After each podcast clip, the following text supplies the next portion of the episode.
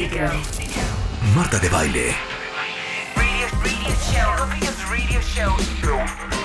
I'm better at this than you are. Transmitiendo desde la cabina de W Radio. Five days a week. Five days a week. W96.9. That's 900 minutes a week. Nuevos invitados, más especialistas, mejor música, mejores contenidos. Sophia's radio show. In Mexico. W96.9 FM. How do you do that? Marta de Baile por W. And what is that about? En vivo.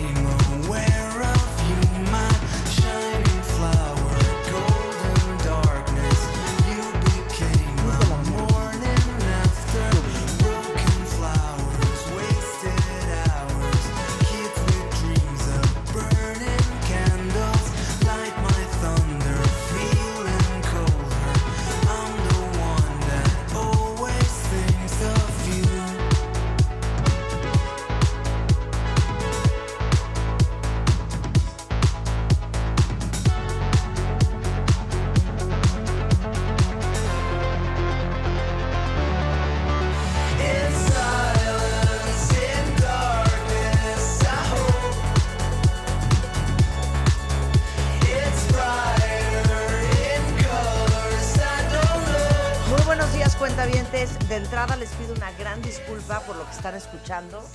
Eh, vengo entrando tarde, ¿verdad? Y Oye, es cuando producción uno no está- mexicana. cuando uno no está pendiente, estas son las cosas que pasan. Cuéntale a los cuentavientes, Alan, ¿qué es esto que quisiste poner? Este es un par de DJs que se llama Timmy and the Monsters. Acaba de estrenar esta canción y se llama Days of Thunder. ¿No ¿Y quiénes gustó? son? Es un par de DJs, es un proyecto mexicano. Entonces sí me gusta. Está muy Entonces sí bueno. me gusta. A ver, súbele, Willy. Vamos a darle una oportunidad. Solo porque son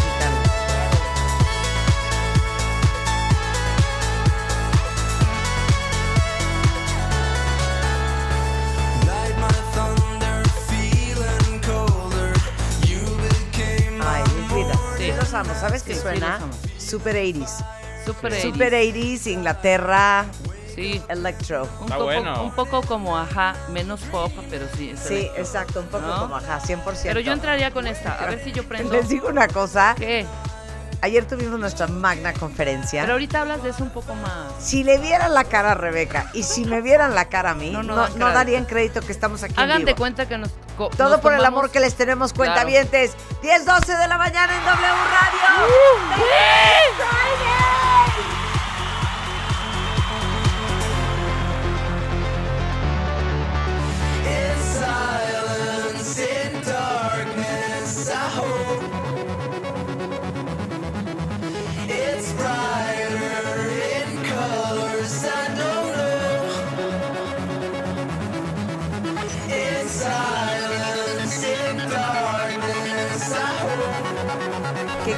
Bravo. Fíjate que Carlita, Ajá. Carlistash, que tan- queremos Sí. tanto, me manda, que trabaja aquí, es la productora de, de- de WFM Sí. y productora de muchas cosas más aquí en la estación. Está con Alejandro Franco y siempre me manda rolitas. Y a ti también, Marta. Sí. Nos mandó un mail ayer. Pero bueno, esto me lo mandó a, a mí en particular. ¿Cuál es? tiene súper onda. Se llama Afronuts A ver. y Échala. es Yolanda Be Cool. A ver, sube- escucha. Yo abriría con esto. Hoy es viernes. Me gustó, tiene ondita. Venga. Venga.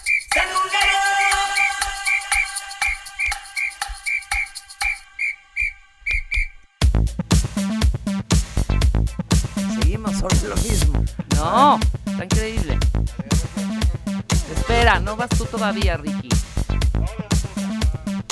O sea, ¿puedo hablar con mi gente? Sí, déjame nada más que pase La canción. ¡Súbele! Ahorita hablamos, cuenta bien. Mira qué bonito.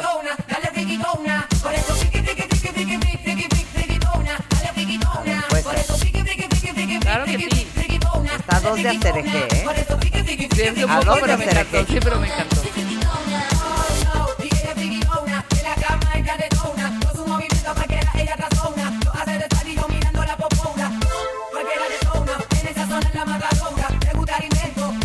Espera.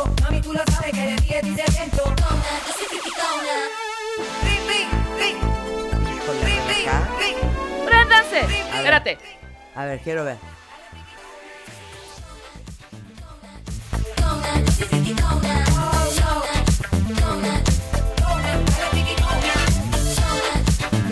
Nada más dice eso, ¿eh? No se esperen una frase. No, no, no, no. Carlita, a a, mí sí me gustó.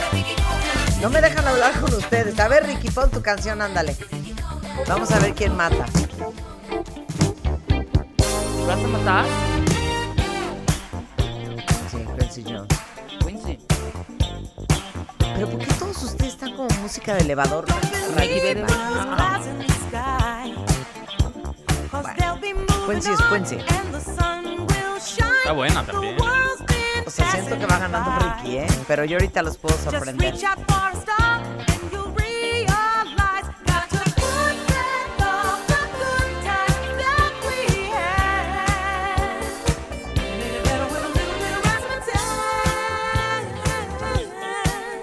Ok, nada más que a la mía la tienen que dar oportunidad. Ok. ¿Están listos? Va. Esto es lo que traigo ahorita en mente. A ver. A ver si les gusta. Ay, no, no, no. Cero, cero es esa. Cero es esa. Cero es eso. Pon la raza matas. Tú pon raza matas. No, ¿dónde está mi canción que estaba oyendo ayer? Estaba buenísima. Ya, ya la encontré. Ok, ya ahora sí ya estoy lista. Échala.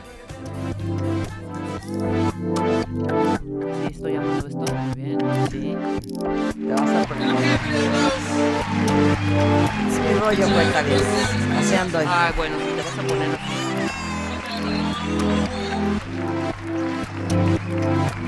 Miedo, Ricky. ¿Cuándo te fallo yo? ¿Por qué haces, por qué dulces chiquito. Estamos fundiéndonos en un abrazo. Right now I'm on 10%. Room spin got the hand in my blood like insulin. Sugar, I'm up dancing still. Every chance that I get, did it big like a Texas whip. And that right there on the real. Direct in the cut, trying to heal all them chlorophyll. Most praises to the Lord of year. They can't whitewash my head, never fold for the L'Oreal. Black Swan, nigga, fuck. They ain't this shit, but take mine. Lately life, they been a broke clock, broke clock. I just really need a good time. I had to tell Lil' Ma au revoir before bonjour. If she don't cha cha, it's me no concord. Miss Honey Dijon, give me a reason to take this little intermission. I need a little breathe, a little ventilation. A million degrees, I got the heat stroke waiting. When everybody leaving, it just finally you and me. You best believe I pledge allegiance to the juice box, baby. Oh, I gotta hit me in the stick shift, power, power. Hitting 106 miles an hour. Speeding the money, and money speeding the problems. I need a break in me silence. ¿Cuándo les he fallado? Ganas. Me encanta. Ganas, ganas, ganas. Bien. Me encantó. Ahora sí, con este fondo puedes hablar. Muy buenos días, cuentavientes. Bienvenidos hoy viernes a W Radio Black Swan, 96.9. nigga, fuck swing. They ain't this shit, but take mine. Lately, like they been a broke club, broke club. I just really need a good time. I had to tell Lil' Ma au revoir before bonjour. If she don't cha cha, me no concord. Miss Honey Dijon, give me a reason to take this little intermission. I need a little breathe, a little ventilation. A million degrees, I got the heat stroke waiting. When everybody leaving, it just finally you and me. You best believe I pledge allegiance to the juice box, baby. Ooh, I gotta hit me in the stick shift, power, power. Hitting 106 miles an hour. Speeding the money and money speeding the problems. I need a break in me silence. uh. Smino se llama en realidad Christopher Smith Jr. Es un gran rapero gringo de St. Louis, Missouri. Y esto que se llama In a Mission. In a mission. Ahora sí ya. ¿Les gustó? Muy buena. ¿Y ahora qué? No me van a poner ni un fondo ni nada para yo hablar con mi gente de mis cosas. Rulo quiere ya son patadas de ahogado. Rulo quiere estar poniendo ya sus rolas. De Está buena esa rola, ¿no? Di- Dice yo también por Sí. ahí. por ¿Saben esa quién me dio esa rola? Mi jastro adorado. ¿Quién? Eh, Juanjo. ¿Quién? ¿Juanjo? A quien le mando un beso. Juanjo está And the biggest happy chavito. birthday. Feliz cumpleaños, Juanjo. Bien. Tendemos a hacer muchos Oye, matamestas. él y espérame, yo. yo no creería. ¿Cuántos años tiene Juanjo? ¿Cuántos 16 cumplió? el día de hoy. No creería que un chavito de 16 tuviera ese gusto y ese oído para este tipo. Pues es una música mucho más. Pues ya ha crecido con esta madrastra, ¿cómo no va a tener? Eso. ¿Quién crees que le ha enseñado a todos estos niños el buen gusto musical que Sí. tienen? Ayer tuvimos nuestra conferencia espectacular en el Centro Cultural Teatro 1 aquí en la ¡Bravo! Ciudad de México. Lo primero que les quiero decir es que ustedes no tienen una idea lo agradecida, lo afortunada y lo feliz que me siento de haber llenado ese teatro ayer. Un teatro de 2.200 personas, que no es poco. Por ninguna otra razón más que por el simple hecho de que hay tantos de ustedes allá afuera que quieren crecer y aprender y entender mejor la vida y estar más felices y estar más contentos y tomar mejores decisiones. No saben cómo me conmueve. Y ayer que salí al escenario y los vi a todos y no cabía ni un alfiler, aunque fue un día caótico para la Ciudad de México y había tanto tráfico. Estuve a punto de empezar a llorar, pero me prometí antes de empezar ese speech que duró una hora 36 minutos que no lo iba a hacer. Y me siento profundamente afortunada, cuentavientes, y fue parte de lo que conté ayer, de poderles servir a todos y cada uno de ustedes, todos los días a través de la radio, todos los días a través de los contenidos de nuestras plataformas y en vivo, como lo hicimos ayer. Porque si algo me ha inculcado mi papá, es que es nuestra obligación hacer con los talentos que Dios nos dio algo más grande que uno mismo. Y que persona que nos sirve, nos sirve. Y para mí de verdad es un placer servirles a todos ustedes. Sé que muchos vinieron desde muy lejos, no solamente de otros est- estados de la República Mexicana, vinieron de Colombia, vinieron de Guatemala, vinieron de los Estados Unidos, vinieron de diferentes partes de Latinoamérica. Y me siento de verdad muy honrada de que ustedes hayan invertido su tiempo, su dinero, su energía y su alma en venir a aprender con nosotros pues un pedazo de lo que hemos vivido, de nuestra experiencia y sobre todo de todo lo que nos ha dejado estos 13 años haciendo contenidos para la radio. Prometo que haremos el más grande esfuerzo por ir a otras partes de la República Mexicana y otras partes del mundo, porque sé que allá afuera, en Mérida y en Aguascalientes y en San Luis Potosí y en Durango y en Veracruz y en Monterrey y en Guadalajara y en Puebla y en muchos otros estados y ciudades, hay muchos de ustedes que también quieren vivir un mejor proceso y lo más importante de todo, y la gran lección que aprendimos ayer, aprender a contarse una mejor historia, porque en eso centró la conversación, que no es la vida que vivimos, que no es la gente con quien nos ha tocado compartir, sino son todos los eventos y los aprendizajes de todo lo que hemos manejado y sobrevivido hasta el día de hoy y cómo, con conciencia, con amor, con una mejor actitud, podamos cambiar la narrativa de nuestra historia y contárnoslas de una manera en que rescatemos las lecciones, en que rescatemos lo rescatable y que nos demos cuenta que todo lo que hemos vivido justamente nos ha convertido en la persona que somos hoy. Y que los momentos complicados y los momentos dolorosos y todos aquellos momentos difíciles, las crisis, no tienen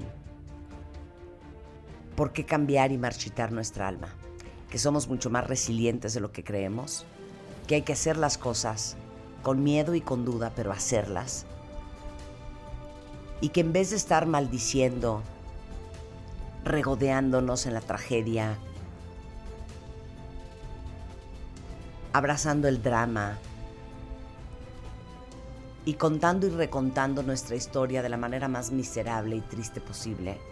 Al contrario, al pasado hay que bendecirlo, hay que agradecerle a toda la gente que estuvo en él, no importando qué hicieron o no hicieron por nosotros, porque gracias a todos ellos y a todo lo que hemos vivido, hoy somos la persona que somos. Así se logra la vida que uno quiere. Y de eso hablamos ayer, una hora 36 minutos todos juntos. Con eso, les digo que puede ser que hagamos una gira muy pronto. Y nuevamente gracias. Con eso hacemos una pausa y regresando, comenzamos a chambear otra vez en W Radio.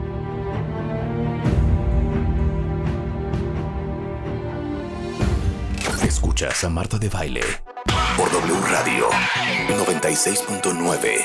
Hacemos una pausa. Escuchas a Marta de Baile por W Radio 96.9. Estamos de regreso.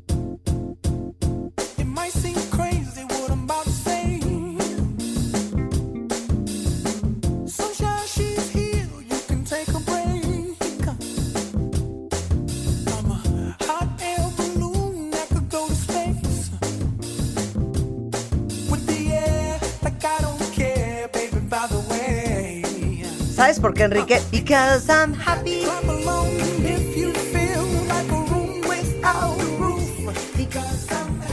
Enrique Tamés, cuenta bien desde The House. Es lo primero que vamos a hacer el día de hoy. Pero más adelante vamos a hablar con Sandra Guzmán sobre mexicanas chingonas y la lucha por la Antártida. Vamos a tener un phoner con Simple Minds. Viene al estudio Héctor Mijangos. Porque Simple Minds viene a México, déjenme decirles, el 20 de septiembre, aquí en el Pepsi Center. Nicolás Vale, vamos a hablar de Inspire, que es el primer parque de realidad virtual en la Ciudad de México. Pero desde Monterrey con Amor, el decano regional de la Escuela de Humanidades y Educación del TEC de Monterrey. Para todos los que viven agobiados por el estrés del tráfico, la vida rápida de la ciudad, que ayer no llegaron a tiempo a la conferencia porque llovió, porque se hizo un tráfico horrendo, porque fue caótico. Hoy vamos a hablar con Enrique de las mejores ciudades para vivir. Así es, Marta. ¿Cómo estás? Buenos días. Muy bien, ¿y tú? Bien, platícame, ¿a qué sabe el mundo, Marta? O sea, ahorita me preguntó esto y le digo, ¿de qué estás hablando, hijo? Pues sí, ¿de qué sabe el mundo? Y yo dije, ¿is this like a trick question? No, it's not. Y yo así de, ¿de qué sabe el mundo? ¿Qué- ¿De qué hablas? ¿Qué hablas? Y yo tratando de mandar una foto de la conferencia de ayer para que no digan que no he posteado nada. Y el señor, ¿a qué sabe el mundo? Y yo, ¿de qué hablas, Enrique? De lo que hablo es que acabo de ver una entrevista tuya en donde el titular era Marta se va a comer al mundo. Yo quería saber a qué sabe el mundo. Quiere comerse el mundo. A ver, dice quiere comerse el mundo, no me lo he comido. Todavía no. No, entonces no te puedo decir. Bueno, la- a la siguiente vez que venga, por favor, Exacto. avísame a Could ver be, a qué could te be, subo. Could Ok, be, could perfecto. be, could be. Las mejores ciudades para vivir. Mira, eh, Marta, ¿Pero nos vamos... vas a deprimir? ¿o No, no, no, no, al contrario. A Hay, ver. hay cosas muy interesantes, pero ver. quiero dar un antecedente primero. Mire, A ver. durante la década de los 70 y de los 80, que algunos de nosotros todavía recordamos, Sí. el paradigma de la ciudad, del, del- del ciudadano, era trabaja en la ciudad y vive afuera de la ciudad. No puede hacer las dos cosas en el mismo lugar. Entonces, para alejarte de la ciudad, para alejarte del trabajo, para desconectarte, busca en los alrededores de la ciudad, ¿no? Busca un lugar en donde puedas vivir y hacer todas esas cosas personales o privadas y vas y transistas a la ciudad pues para vivir. Claro. Este fue el modelo de muchas ciudades, pensemos por ejemplo en Nueva York Claro. o en Filadelfia, Los Ángeles. En, En en la- lo que vienen siendo los suburbios. en los suburbios, vamos a vivir en los suburbios para trabajar en las ciudades. En los casos, por ejemplo, de Ámsterdam o Barcelona en Europa, en general las ciudades se planeaban de esa manera. Sin embargo, ese, ese modelo resultó un gran fiasco, resultó tener muchos problemi- problemas. El primero de ellos es que pues a la gente le costaba mucho trasladarse y no me refiero nada más a lo financiero, sino también a lo psicológico. Estar de repente manejando durante una hora, hora y media, o, de- o ir en un tren, o, es decir, el movimiento implicaba muchos costos a nivel anímico. Entonces, llegabas al trabajo ya cansado. Sí. Y, y de- y cuando llegabas a tu casa a convivir, pues estabas prácticamente muerto. Por otro lado, también causó un problema muy grande dentro de las ciudades. ¿Qué fue lo que pasó? Si la gente nada más iba a trabajar, ¿qué le pasaba a las ciudades cuando no estaba trabajando? Lo que Se pasaba. morían. Se- exacto. Eh, Entonces las ciudades se vaciaban. Y esa era una de las explicaciones de por qué las ciudades se volvieron tan violentas, por qué hubo tanta criminalidad, porque las ciudades a ciertas horas del día pues se quedaban totalmente vacías. Otra vez pensemos en esas ciudades icónicas de desarrollo en los años 70, 80, como Nueva York o como Los Ángeles, en donde zonas enteras se quedaban vacías y por lo tanto los índices de criminalidad eran altísimos. ¿Qué fue lo que pasó? Bueno, durante fines del siglo pasado, principios de este siglo, cambió el modelo. Es decir, ya no podemos buscar movernos tanto dentro o fuera de las ciudades. Tenemos que buscar concentrarnos, tenemos que buscar, tenemos que entender que una nueva manera de, se- de- de- de desarrollar las ciudades tendría que implicar forzosamente tener una mayor calidad de vida de los habitantes. Entonces, con el crecimiento de las redes de comunicación, la distribución de productos y servicios más eficiente y sobre todo con este cambio de paradigma, en vez de vivir en las, eh, fuera de la ciudad y trabajar dentro de la ciudad, vamos a hacer que todo lo hagas ahí. Vamos a tratar de reunir. Vamos, si el ser humano es el centro, vamos a hacer que todo venga hacia el ser humano. Su trabajo, su familia, sus redes sociales, eh, sus tiempos de esparcimiento, todo eso vamos a, a ponerlo a la vista, vamos a ponerlo casi casi en sus manos. Entonces, cambia el modelo. ¿Qué significa esto? Significa que vamos a desplazar las actividades del ser humano y llevarlas a un solo espacio. Entonces, esto no únicamente era benéfico para las personas, sino también, por lo que mencionábamos hace un momento, en las grandes ciudades vamos a disminuir los problemas de criminalidad. ¿Cuál, y esto puede ser contraintuitivo, cuál es la manera más eficiente de asegurar las calles, hacerlas más seguras? Pon a la gente. Las ciudades más seguras son aquellas que están pobladas donde la gente toma las calles, donde la gente está... Si tú estás rodeada de 30, 40, 50 personas, las posibilidades de que te pase algo son menores a si estás tú solito en la calle parado en medio de la oscuridad. ¿Estamos Claro, de acuerdo? 100%. Hace poquito estaba platicando con unos colegas, ¿no? Porque decían, ay, es que este lugar de la ciudad es peligrosa, entonces no hay que ir. Lo único que estás haciendo es haciéndola más peligrosa. Si tú vas junto con los demás a esa parte de la ciudad, automáticamente, y otra vez, estas ciudades lo empiezan a resolver. Ciudades como Nueva York, ciudades como Filadelfia, empezaron a reducir drásticamente su criminalidad, entre otras medidas. Porque la gente volvió a las calles. Claro. Vamos a O salir sea, a las nadie calles. iba al Bronx ni de milagro. ni de milagro. Y ahora es la zona turístico número uno de toda la zona. ¿Por qué? Porque la gente va a las calles. Entonces, cambiando ese modelito y también agregando algo también muy importante. Antes el atractivo de las grandes ciudades era porque ahí se concentraban muchos recursos, se concentraba mucho dinero, había mucho poder adquisitivo.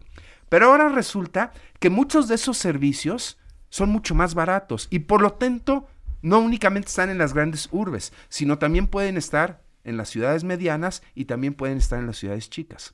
Es decir, no es necesario ir a una gran metrópoli para poder obtener servicios de primera calidad. Y esto también cambia las reglas del juego. No es necesario que esté en Nueva York, ¿no? y, y ahorita vamos a aterrizar obviamente en el caso de México, pero estoy tomando estos grandes ejemplos a nivel globales para hacer entender que lo que está pasando en el mundo es un fenómeno muy interesante. Los servicios que antes eran los servicios que todo el mundo quería y que nada más estaban en las grandes ciudades, de repente ahora resulta que están prácticamente en cualquier ciudad. Y no tienes las desventajas que tienes de las grandes ciudades, en donde hay un chorro de tráfico, hay un chorro de contaminación, hay un de ruido, Pues eso sí. eh, eh, la calle, eh, no, ayer en la noche lo que estuvimos en la Ciudad de México, qué caos, qué cosa tan terrible. Ya hacía tiempo no, no recordaba esta vivencia de sí. estar trabajando y no saber lo que está pasando. Y claro, ves de repente los rayos y centellas por la ventana y dices, bueno, eso es lo que está explicando que se colapse prácticamente media ciudad. Entonces, todas estas características trae como consecuencia algo que vamos a revisar a continuación. Y que es, en muchos indicadores que han aparecido en los últimos años, todo parece indicar que la hegemonía de las grandes metrópolis de las megalópolis, ¿no? En donde todo mundo se concentra porque ahí está la mayor cantidad de riqueza, porque ahí está la menor- mayor cantidad de servicios de primera calidad y por lo tanto, yo ciudadano voy a tener la más alta calidad de vida. Ese modelo se está derrumbando, a lo mejor es un poco exagerado de mi parte, pero empiezan a aparecer en los indicadores muchas ciudades que no son Nueva York o Londres o estas grandes megalópolis, porque la ciudad está dando- la gente está dando cuenta que en otro tipo de ciudades su calidad de vida aumenta significativamente. claro. Oye, ¿cuánta gente de la Ciudad de México se ha ido a vivir, por ejemplo, a Querétaro? Así Eh, es, así es. Que vives en Monterrey. Así es, así y, y, y- eh, eh, Mérida. Eso lo iba a decir más adelante, pero es bien interesante. Los años que viví en la Ciudad de México, yo no me daba cuenta de muchas cosas que estaba viviendo y algunas que estaba padeciendo. No es hasta que me salgo de la Ciudad de México en donde me doy cuenta de las que estoy padeciendo. Es que uno se acostumbra a lo que ve todos los días. Es como respirar, ¿no? A, a veces no te das cuenta del olor de Sí, lo que claro. estás respirando porque te acostumbras a ella. Claro, te sales no un momento. otra referencia. Así es, no tienes otra referencia. Estás haciendo algo en la cocina, ¿no? Y, y estás asando tus chiles, estás haciendo algo. De repente te sales por un momento y cuando entras, dices, ¿qué es lo que está pasando aquí? Bueno, no, te acostumbras a esas cosas. Claro. Vamos a ver uno de los, por ejemplo, vamos a revisar los indicadores a nivel mundial de cuáles son las mejores ciudades en términos de calidad de vida y por lo tanto de bienestar y de felicidad. El International Living, que es un organismo que lleva muchos años haciendo encuestas de cuáles son las mejores ciudades en el mundo para vivir, fíjense qué lista tan interesante. A ver. Las ciudades en el mundo para vivir con mayor calidad. Primera, Hamburgo. Ey. Never Es, been. es decir, no es Berlín, no es Bonn, no, no es la gran ciudad alemana, es Hamburgo. Sí. Siguiente ciudad, Lima, Perú. Perú. Perú. A ver, no es Sao Paulo, no es Brasil, para hablar del contexto latinoamericano, Sí. no es la gran urbe, Lima. Siguiente, Lisboa. Uy. Oye, las, qué capitales europeas, no. No, claro. Es, es la pequeña capital europea, es Lisboa. Medellín. Colombia. No es Bogotá. Otra vez, no es la gran ciudad. Sigue Kuala Lumpur, Ok. Quito, Ecuador. Panamá. Claro. Y aparece Mérida. Otra Mérida vez. en México. A ver, estamos hablando de un ranking a nivel mundial de cuáles son las ciudades donde claro. mejor se vive en términos de bienestar. San Juan, Puerto, Puerto Rico. Si revisamos esta lista, ¿qué les llama la atención? Primero, como dije hace un momento, no son grandes urbes. no son grandes urbes. Y segundo, ven la cantidad de ciudades latinoamericanas en, un, en, en un índice global. Otra vez las repasamos. Lima, Medellín, Quito, Panamá, Mérida, San Juan. La mayoría de ellas son ciudades latinoamericanas. Esto para mí es muy interesante, muy significativo. Vamos a otra, eh, eh, ahora en los Estados Unidos. Eh, US News, que también hace un ranking desde hace algunos años de las grandes ciudades en términos de calidad de vida. Fíjense otra vez en la lista. Número uno, Austin, Texas. Austin, Texas. Ajá. Órale. Número dos, Colorado Springs, en Colorado. Tercero, Denver, Colorado. Colorado. ¿Neta? Fayetteville, Qué estúpido eres. Arkansas, ahí, ahí está. Fayetteville, Arkansas. Arkansas. Arkansas. Portland, Oregon. Oregon. en Oregon. Huntsville, Alabama. Washington, D.C. Washington sí que- te lo pago, ¿eh? que, Está a ver, divino, pero divino, a- divino, y, y nada más aclaro, eh, que conoces Washington. A ver, Washington no es la gran, uno se lo imagina, la capital de los Estados Unidos. ¿Hace ser eso la capital? No, No. Y lo la tiene ciudad de más Washington es- bonito que nunca. es hermosísimo. y Hermoso. Washington DC es muy pequeño. La ciudad, los alrededores sí son bastante congestionados, pero la ciudad de Washington es una ciudad muy pequeña, con una calidad de vida altísima. Minneapolis, San Paul, Seattle. Otra vez, en esta lista de ciudades en Estados Unidos, otra vez, en donde mayor calidad de vida se tiene, si se fijan en la lista, ¿dónde está Los Ángeles? ¿Dónde, ¿Dónde está, Chicago? ¿Dónde está Nueva York? ¿Dónde, ¿Dónde está, está Miami? Miami? Claro. ¿Dó- ¿Dónde están? A ver, espérense. ¿Hay alguien de ustedes cuentavientes que está? Ahí les van las opciones. Escríbanos ahorita y ahora sí que cotéjenos esta información. Ajá. Austin, Colorado Springs, Denver, Fayetteville, Arkansas, Portland, Huntsville, Alabama, DC, Minneapolis o Seattle. ¿Quién de ustedes vive ahí? Porque tenemos mucho cuentaviente. De verdad. Ah, los y, Estados se- Unidos. y a ver si están de acuerdo. En los Estados En los Unidos. Estados Unidos. En y los Estados expat. Unidos. Ajá. A ver, América Latina. Ya Vamos dijimos. a una lista de acuerdo a Arch Daily, que es una revista, eh, eh, es, es, una, es un sitio eh, eh, organizado por arquitectos y hacen también un ranking muy interesante. Y ellos desde hace tiempo hacen un ranqueo de eh, ciudades latinoamericanas eh, donde mejor se vive. Va la lista, fíjense, nuevamente. Venga. Montevideo, Chile. eh, Uruguay. Uruguay. Uruguay, hija. perdón, perdónenme, perdónenme. Vengo Hija, dormida. te pasas, ¿eh? Ay, güey, ¿tú por qué lo leíste? Porque hubieras dicho Cero. Montevideo. Estúpida, Montevideo, Uruguay, Montevideo, Montevideo. aquí cerquita por Zacatecas. sí, en el Ajusco. Perdóname, sí, cierto. Uruguay. Montevideo. Disculpe. Buenos Aires, Argentina, Venezuela. Bravo, Rebeca. Santiago. De Chile, ahí de está. Chile, ok. San Juan, Puerto Rico. Puerto Muy bien. Panamá, Panamá. ciudad de Brasilia.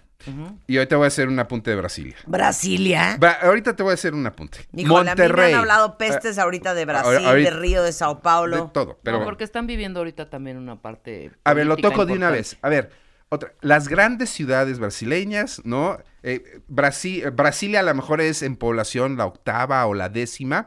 ¿Qué es lo que pasa?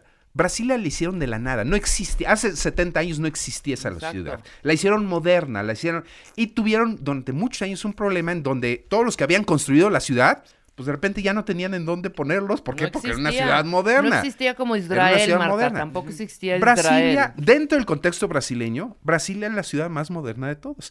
Y no tienen el caos. Como es una ciudad bien ordenada, no tienen el caos que tienen en Sao Paulo, Exacto. que tienen un río que es un desmadre. Con todas las Desmadre. ventajas. Digo, como turista es una cosa. Bueno, Claro. Vivir ahí es una cosa muy distinta. Bueno, con decirles, la gente que vive en Sao Paulo, la gente de Varo, tienen helicópteros. Sí. O sea, es la ciudad en el mundo con más helicópteros, porque hay tanto tráfico en Sao Paulo que la gente se transporta en helicóptero de su casa a su oficina. No es posible. Te lo juro.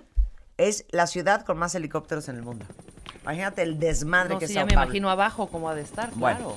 En la Ciudad de México nos quejamos del tráfico. Hay que darse una vuelta a Sao Va- Paulo, ¿eh? o, o- o- o váyase a Delhi. Really. Pues, ok. uy. Terminamos la lista con Monterrey, No, que es la primera ciudad mexicana que aparece en la lista, y. San José, Costa Rica. Nuevamente, si vemos la lista, Montevideo es la ciudad capital, pero es una ciudad muy pequeña. pequeña, claro. Inclusive Buenos Aires, ¿no? De repente creemos que en el contexto latinoamericano dices Buenos Aires, ah, estás hablando de una de las grandes ciudades. Para nada. Si comparas Buenos Aires en dimensión a la Ciudad de México o a Sao chica, Paulo, o sea, Chica. eh, Buenos Aires cabe en Polanco, eh, exageré, pero no tanto. O sea, Exacto. Buenos Aires es una ciudad muy, com- muy pequeña en comparación a las grandes urbes latinoamericanas. Entonces, si Santiago misma, que es una ciudad muy moderna, pero tampoco es, A ver, Santiago es chiquita. es chiquita en comparación Perdón, a... Y pero perdón. es muy bonito. Es muy bonito Santiago. Sí. aburrido. Aburridísimo, Ah, claro. es lo que te iba a decir yo. Yo estuve ahí como tres días un día que fui sí, una, es que a igual, un que, shoot. igual que San José, a mí me encanta. San José, Costa Rica, Sí, y es no, no. chiqui- y es aburridísimo. Perdonen, Y es precioso. Está más grave Santiago. te A lo los chilenos que están discutiendo, Sí, pero, sí, sí. pero Santiago es un poco pero la aburrido. neta, la neta. Oye, y más porque en el otro lado de esas montañotas tienes Mendoza en argentino, que es una pachanga, pero Exacto. olímpica, ¿no? O sea, tienes vino todo el año, viñedos, es una pachanga Mendoza. Entonces, otra vez, si vemos las ciudades, San Juan, Panamá, Monterrey, San José, no son ciudades grandes, son ciudades lo suficientemente grandes para contar con servicios muy buenos, Monterrey me brinca. ¿Sí, Monterrey? eh, otra vez, si hablamos de escalas.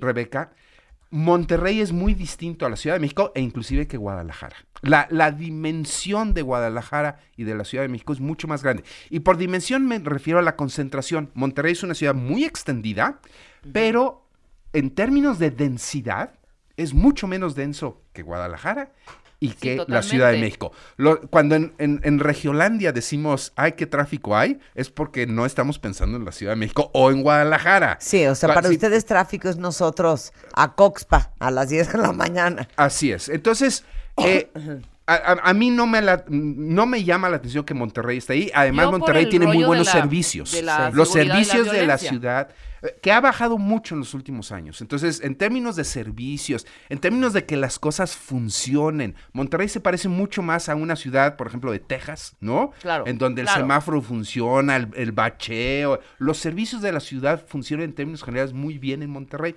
Entonces, si se fijan en esa lista de América Latina, pues es una lista de ciudades medianas, buenos servicios y, no- y lo más importante, no tienes las broncas de las grandes ciudades. Exacto. Claro. Exacto. No tienes la contaminación de la gran ciudad. Y eso hoy en día la gente lo ha apreciado montañas. mucho. Mira, No te, ves te leo lo que dicen los cuentavientes. Los concreto, amo, hombre. te amo, Estela. Dice, yo vivo en Austin, Texas, desde hace 20 años. Amo. Eh, Sandra Kuzbuch dice, Madison, Wisconsin, un lugar perfecto para vivir, las amamos. Huntsville, Alabama. Ahí está. Beautiful. Beautiful. Eh, Estela, y bueno, ya dije, reportándome desde Auburn, Alabama. Vámonos. Saludos, vampiro. Alabama Carlos dice, teniendo, I ¿eh? live in Seattle. Mira, Y, y- pero no puso No corazón. puso corazón. ¿Pero estás feliz o qué? ¿O qué te pasa o qué? que diga. O sea, tenías que decir qué onda. Exacto. Pero ya reportándose, regresando del corte, ¿qué significa tener una buena calidad de vida? Porque siento que, neta, de entrada, todos los chilangos ya no, No sabemos ni qué significa No, eso. exacto. No sé qué es buena calidad de vida, te lo juro, ¿eh? Sí. Te lo la juro. Sí, lo los creo, lo fines creo, de lo semana, creo. Pero sí entiendes que yo no sé lo que es buena calidad de vida. Ahora que te comas al mundo, a lo mejor ya tienes buena calidad de A ver, vida. ¿qué es buena calidad de vida? Calidad de vida. Güey, todos Es los- que, ¿sabes que Tengo una gran calidad, de vida. Todos los chinangos cargamos. Pues, güey, la vida que hay, la que se resuelve La que todos te los días, ya toca. si es de Veo- calidad, ya veo- no sé. Yo veo a la gente y me veo a mí misma cuando ves grandes masas, no sé, en el centro, en, en- Sí, aquí sí. en la- y siento que todos traemos cargando de verdad, ¿eh? Una bomba. Ustedes sienten, a Con ver, un va pregunta para segundero. ustedes. ¿Ustedes neta sienten que tienen buena calidad de vida? Todavía no les vamos a decir cuál es la explicación, eh, la definición correcta y profesional del tema. Pero a ver, si les preguntaran, ¿tú tienes buena calidad de vida? ¿Qué contestarían? A ver, quiero que me fines de digan. semana. Regresando del corte en W Radio, no se vayan. Este mes, en Revista MOA, Diego Luna en portada con el poder del no. No. Una simple palabra que puede cambiar tus relaciones y tu vida. Diego nos cuenta que le quita el sueño y su no más difícil. Además, en tu chamba sufren de juntitis, acaba con ella. Reconoce las relaciones tóxicas y huye. Y si tienes dudas de tu terapeuta, aguas, podría ser un impostor. MOA Septiembre, una edición para aprender a poner límites sin culpa, sin pena y aprender a decir Una revista de Marta de Baile. Escuchas a Marta de Baile por W Radio. Estamos de regreso. It might seem crazy what I'm about to say. 11.05 de la mañana en W Radio, Enrique Tameses en the house. Él es el decano de la es- eh, regional de la Escuela de Humanidades y Educación del TEC de Monterrey y estamos hablando de cuáles son las mejores ciudades para vivir. Y eh, ya nos dio una lista preliminar eh, en América Latina, desde Montevideo en Uruguay, Buenos Aires, Monterrey, San José, Panamá, Brasilia, Santiago, San Juan, en Estados Unidos, Denver, Arkansas, Portland, Washington, Seattle, Austin, que ya nos escribieron varios cuentavientes. Y estábamos preguntándoles a ustedes antes del corte, todos los que vivimos aquí en México, pero sobre todo los que vivimos en las grandes ciudades de este país, especialmente la Ciudad de México, ¿quién de ustedes siente, lo que sea que entiendan por eso, que tienen calidad de vida? Esa fue la pregunta. Ahí te va lo que contestaron, Enrique. Dice Celia, definitivamente no. Duermo mal, como mal, cojo mal, todo mal. Todo todo, mal. mal, dice No, Celia. pues, aunque te sea amo. uno bien. Mira, Eh, Leticia dice, Marta, llevo un mes viviendo en Colima, buscando calidad de vida, o sea, sigue buscándola. Sí, ¿no? sí, sí. Para mi familia y estamos felices después Colima de vivir toda grande. mi vida en la Ciudad de México. O sea, siguen buscando Pues calidad hija, de good vida. for you. Ale dice, soy chilanga que vive en Monterrey desde hace siete años y ya sé a lo que sabe la calidad de vida. Mira. Ah, mira. Mira, Ceci dice, cero. No, trabajo 10 horas al día, 3 horas tra- para trasladarme y no me queda tiempo para mucho. Es que está cañón los traslados. Eh, ¿Quién más? David, aquí en Puebla es algo complejo decir o tener una calidad de vida por la violencia en la calle y otros aspectos, por ejemplo. Eh, cuando hablo de calidad de vida me refiero a cero tráfico, ir al trabajo en bicicleta, aire limpio, pero igual si quiero buscar diversión, pues me lanzo a Houston en menos de dos horas. No, pues Mira, estás muy pues, bien. pues sí. Doris Leal está en Atlanta y dice que ella sí tiene calidad de vida. ¿Qué fregados es la calidad de vida? Fíjate Bueno, no vamos- Para la empezar. ¿cómo se siente uno, pues, cuando hay, cali- cuando hay calidad de vida? Porque A ver, igual sí Claro, lo reconocemos, Cuéntenme ¿no? este cuento. cómo nos sentiríamos. a ver, ¿cómo es este cuento de la calidad A de ver, vida? Mira, dale. Eh, hay, yo desde hace tiempo reconozco el trabajo que hace el INEGI. Eh, de verdad es un organismo muy serio que hace cosas muy interesantes. Y a lo mejor el gran pecado de los mexicanos es que no vemos con la suficiente eh, claridad o intensidad lo que hace el INEGI. La verdad es que hace cosas muy interesantes. Y una de las cosas que desde hace años hace es definir lo que es el bienestar para los mexicanos. Y, y nos compara, ¿no? Y nos dice, a ver, vamos, vamos a ver lo que, lo que está sucediendo en el país. Quiero dar mi reconocimiento público al doctor Gerardo Leiva ahí del INEGI, que siempre es una, pues es una dama, ¿no? A la hora de prestar todos los, pues todos los datos que necesitamos para hacer nuestros análisis, los, los que nos dedicamos a estas cosas. Entonces, hablar de bienestar, de calidad de vida, es en realidad estar hablando de varias cosas, de varios indicadores. Y en cada uno, pues podemos estar en el ranking más alto y más bajo. Ahorita lo que voy a presentar a continuación, más que por ciudades, es por estados. Y luego ya vamos a cerrar específicamente con las ciudades. Por ejemplo, un indicador muy importante de calidad de vida tiene que ver con accesibilidad a los servicios. ¿Qué es eso? Eh, eh, eh, agua, luz, drenaje, Ah. Ok. ¿qué, qué, qué tanto existe eso pues en el en la lugar Ciudad de donde vengo, México, no? en veces sí, en veces no. Así es, a veces Porque sí, no es lo mismo para no, una colonia que para Iztapalapa. Entonces, por ejemplo, hay entidades de la República que salen muy altos en esto de la Sí. accesibilidad a los servicios. Por ejemplo, San Luis Potosí, Campeche, Zacatecas, Colima, Aguascalientes. Y hay otros que salen muy bajos. Entre ellos, uno de ellos es la Ciudad de México, Michoacán, Veracruz. Ok. Otro de los indicadores de bienestar tiene que ver con la comunidad, es decir, con las relaciones sociales, es decir, qué tanto mi ciudad me permite o me refuerza la posibilidad de relacionarme con otros. Uy, siento que México pésimo. Bueno, entonces los más altos, Baja California Sur, Baja California, Sonora, Nuevo León, Tabasco. Pero fíjense los qué más interesante.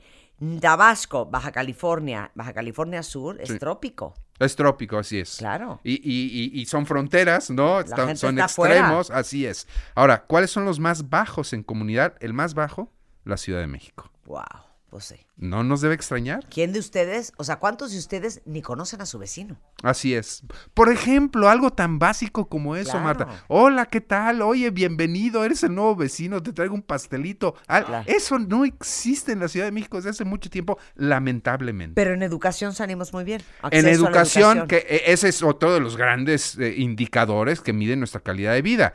Ciudad de México salimos muy bien en educación, Baja California, Nuevo León, Sinaloa, Sonora, yo diría los usual suspects, pero abajo, pues también no es fácil, no es difícil deducir, Oaxaca, Chiapas, Michoacán, Zacatecas salen muy bajo.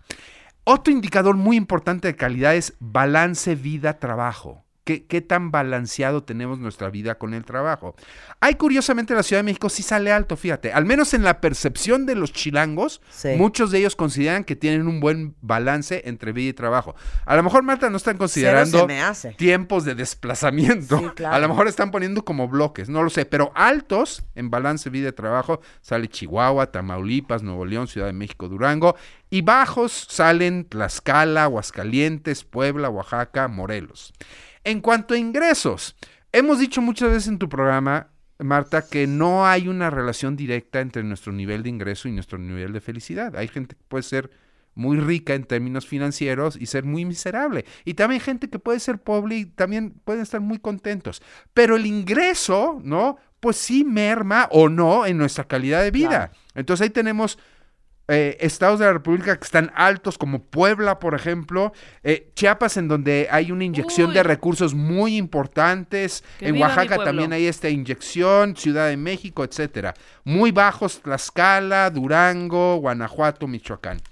Medio ambiente, a lo mejor algunos de ustedes se sorprendería, pero en la percepción de los chilangos, la Ciudad de México está muy bien en términos de medio ambiente. A lo mejor muchos recordamos lo que era vivir en la ciudad, a lo mejor hace 25 o 30 años, en donde todo este tema de la contaminación del aire era una cosa terrible, espantosa. Y si ustedes se fijan, el tema del aire en la Ciudad de México dejó de ser tema hace mucho tiempo. Entonces no nos debe extrañar que la Ciudad de México ande por allá arriba, como Morelos, como el Estado de México, y abajo esté en Quintana Roo, esté Baja California Sur, esté Yucatán. Bueno, en compromiso cívico y gobernanza, es decir, pues qué tanto nos ayuda el gobierno local, ¿no? A tener una mayor calidad de vida. Ahí aparecen arriba eh, estados como Colima, Guerrero, Campeche, Chiapas, Sonora, aparecen muy abajo Guanajuato, Baja California Sur, Chihuahua, Ciudad de México aparece bajo y el Estado de México. En servicios de salud, esto es una parte fundamental de la calidad de vida. Nuevo León sale muy alto, Ciudad de México sale muy alto, Baja California sale alto y bajo aparecen Chiapas, Guerrero, Oaxaca. Y en términos generales, en satisfacción de vida. ¿Qué tan satisfechos estamos con nuestra vida? Curiosamente, Ciudad de México vuelve a salir alto. Es decir, a pesar de que nos quejemos de lo que nos quejemos, a, pesar de que la calidad de vida de repente puede estar entredicha, en la Ciudad de México nos declaramos altos en nuestra calificación, en nuestra, perdón, satisfacción de vida, al igual que Chihuahua, Tamaulipas, Baja California, Baja California Sur. Y abajo aparecen Oaxaca, Puebla y Michoacán. En términos de inseguridad, desempleo, viviendo, ya no voy a mencionar ya al- al- los siguientes rubros, pero estos también son partes importantes de nuestra calidad de vida. Repito, inseguridad, desempleo, vivienda. Ahora sí, tomando en cuenta promedios, tomando en cuenta todas estas variables, ¿qué ciudades son ciudades que aparecen en diferentes formas de rankear aquellas que presentan la mejor calidad de vida? ¿Están listos, cuentavientes? Vamos a ver quién de ustedes vive hoy ahí. Venga. Primer lugar, Mérida. Ajá. Mérida aparece como la ciudad con la mayor calidad de vida. No, necesitamos música feliz, Willy. ¿Cómo Sí. así? Happy. Ahora sí que, Claro. ¿cómo así? ¿Cómo Happy así? en forma de bomba. A ver, otra vez, es Mérida. Mérida. ¿Quién de ustedes vive en Mérida? Tenemos muchísimos cuentavientes y Papá yucatecos de Mérida. que son muy, muy, muy felices, ¿eh? Sí, así es. A ver, Mérida. Segundo, Querétaro. Marta Claro. mencionabas hace Sí. rato. Yo No, conozco mucha gente que se ha ido a vivir a Querétaro y está precioso Querétaro. La calidad de vida de Querétaro ha crecido mucho. Qué raro Tienen que no salió Puebla, fíjate. Sí, fíjate. tercer lugar, Ajá. Puebla. ¡Ey! Que dicen que está divino. Sí, el- el- la, la cantidad de inversiones que se han hecho y la gente ese tipo de inversiones pues la traducen en calidad de vida. Ve diciendo, me- nos estás diciendo el estado o la capital. La- eh, le- estoy diciendo ciudades Ah, con ciudades. mayor calidad. Vas a decir la capital, Marta. Ciudades de mayor calidad. Entonces, empezamos con Mérida, seguimos con Querétaro, Yucatán. está Puebla. Siguiente, Ensenada. Ensenada. ¿Qué? Baja Baja California. California. No se la sabía. Hizo ¿Cómo cara la voy a saber? Claro que no, me vio con cara de. ¿Me soplas? La Paz, Baja California, Ensenada, claro. Mexicali. Sur o norte, sur o norte. Norte. Sur. ¿Ves cómo no sabía? Te di chance. Valle de. Guadalupe. Mira. Norte, Ensenada. Claro. ¿no? Un lugar paradisiaco.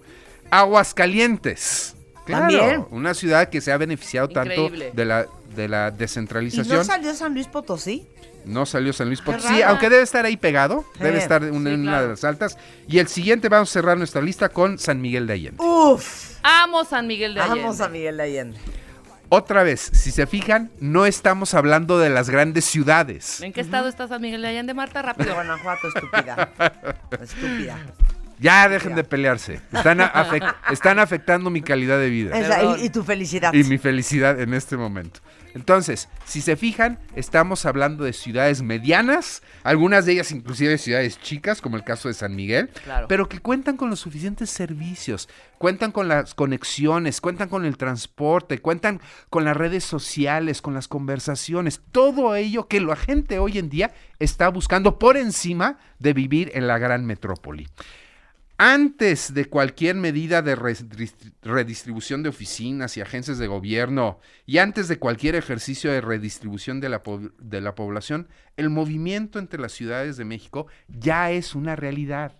Cada vez conocemos más casos de gente que de las grandes metrópolis dicen, mira, vamos a pararle, Basta. mejor vamos a buscar otra cosa. Oye, a lo mejor el sueldo que te van a pagar no es tan bueno Sí. como si eh, el que tendrías aquí en la ciudad. No importa, yo lo que voy a buscar es una calidad de vida. Hay buenas escuelas, hay buenos servicios. eh, No hay que estar en la gran ciudad. No estoy diciendo que, que sea una- ¿Saben un movimiento despoblado. Me mudo a Piedras Negras, Coahuila. No, claro, no. Que sí, claro que sí, no se diga más. Muy bien. Entonces, Food for thought. Yo, yo, yo sé que está de moda ahorita el tema de la descentralización, ¿no? Sí. Y independientemente de lo que haga el gobierno, claramente queda establecido que muchas personas lo que buscamos en el fondo es en dónde me voy a sentir mejor. A ver, ahí les va una pregunta que nunca les he hecho. Para ustedes también, ¿eh? Sí. Cuentavientes, pongan atención. Si pudieran irse a vivir a cualquier parte del mundo, no tienen que preocuparse por chamba, porque van a conseguir, les van a pagar bien, todo eso va a estar cubierto. ¿A qué parte del mundo, o de México, se irían a vivir? A ver. Cualquier parte, ¿eh? Yo contesto primero México. Yo, yo iría a vivir a Ensenada. ¿Te irías a vivir Yo en iría a vivir Ensenada? a Ensenada, así es. Por el clima, por los recursos, por la naturaleza, porque tienes al lado de Valle de Guadalupe, que es una, es una cosa extraordinaria. Tienes cerca la frontera, hay- hay- hay- tienes el mar enfrente. Oye, se vale. ¿Mande? Se vale. Sí, eh, ah, yo- Ensenada. Ensenada, Ensenada. Tienes que escoger luego una parte del mundo. Sí. Vas, Rebeca. Parte del mundo yo escogería Portugal, por ¿Neta? Lisboa. Amo, cuando yo conocí Lisboa y pisé, yo dije, en mi otra vida algo pasó aquí. No, Ahí Súper vivir. conecte, súper cañón. Y soy muy de playa, yo me iría a vivir por ahí, por la Riviera Maya. No sé dónde, no sé si Tulum, no sé en qué lugar, pero por ahí. Puerto Baja, Morelos o algo. Tulum es chido. Parte del mundo podría ser alguna ciudad de Canadá. Ajá. Sí. Y nacional. Híjole, San Miguel. De Allende. Sí, San San Miguel de. Allende. A ver, Total. Gerardo, vas. ¿Dónde te irías a vivir? Gerardo viene a otra cosa, es ginecólogo. No importa. Quiero ver dónde viviría el doctor. Exacto. Yo creo que me iría a Mérida. Mérida. Bien. Mérida creo que es un lugar cultural, es buena la comida, tiene un crecimiento sustentable sí, sí, sí. y la seguridad es buena. Sí. Todavía. El. Calor sabe endemoniado, ¿eh? Aunque sudes Sí, como calor. puerco en Riviera, bolsa. estás a dos horas, tres horas Sí. de la Riviera. Así es. Pero acuérdate que no vas de vacación. Ah, no. a vivir. O sea, va Mira, aquí uno a dicen los cuentavientes Japón, Copenhague, Canadá, Tepoztlán sin duda, eh, Punta del Este en Uruguay, Mérida, Punta del Este. este... Qué chistoso. Yo no- en Canadá. Yo no he dicho mi parte del mundo. A ver. Ciudad del Cabo. Si, si no dependía de Cape nada. Town en South así Africa. Es, así es. Sí, así es. que es. Es el paraíso. Yo voy es a África en paraíso. diciembre. Llégale. Lle- Te voy a decir a dónde Dicen ir a que cenar. Cape Town está uf, infernal. Pero estás ahora sí que hasta la cola del diablo, güey. Ahí Hasta está la- muy bien. sí, ahí está muy bien. A lo mejor el mundo sabe mejor ahí. ¿Dónde me iría a vivir yo? Bueno, Creo que en México, San Miguel de Allende. Sí, total. Con todo lo que me gusta la Riviera Maya, ¿eh? Pero estar sudando como puerco en bolsa, no, no estoy no segura que me caería. ¿eh? No, El clima de... No, no, no, no, no, no. Sudas. Sí, sudas, pero pues, el clima Igual es San Miguel de. Allende, fíjate. Fíjate. Y en alguna otra parte del, Del mundo. Del mundo Tengo mundial. dos opciones. ¿Puedo escoger dos? Londres. ¿Viviría o en Londres o... Bueno, tengo dos opciones más. ¿Viviría en Londres o viviría o en Greenwich, Connecticut Ajá, o en Bedford, New York? sí, totalmente. Uno de esos What dos. the hell are you talking about? Te lo juro, Bedford es súper bonito y Greenwich también. Bueno, pero O estás a un paso. O sea. Miguel. O sea, mi- Claro. A ver, ¿qué más dijeron? Yo igual Lisboa. Orlando, Florida. ¿Qué te pa ¿Quién se quiere ir a vivir Orlando, hijo? Yo no, ¿Estás yo no. enfermo? ¿Quién fue quien dijo Orlando?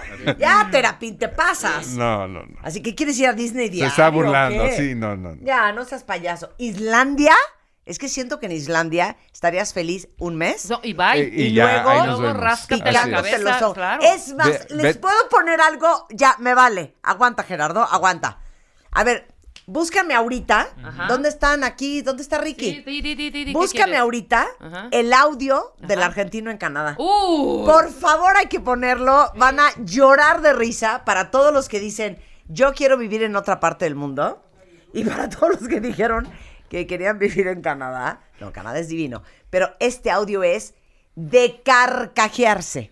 Y ni modo, dura como, ¿cuánto dura? 4:29. Como 4 minutos 29 segundos, ni modo, con eso nos vamos a ir a corte y regresando vamos a hablar este, con el doctor. Pero tienen que oír esto porque de verdad se los digo, es una joya. ¿Están listos? Lo tienes que oír tú también. Sí. Gerardo, pon atención. Va a haber preguntas al final. Vas.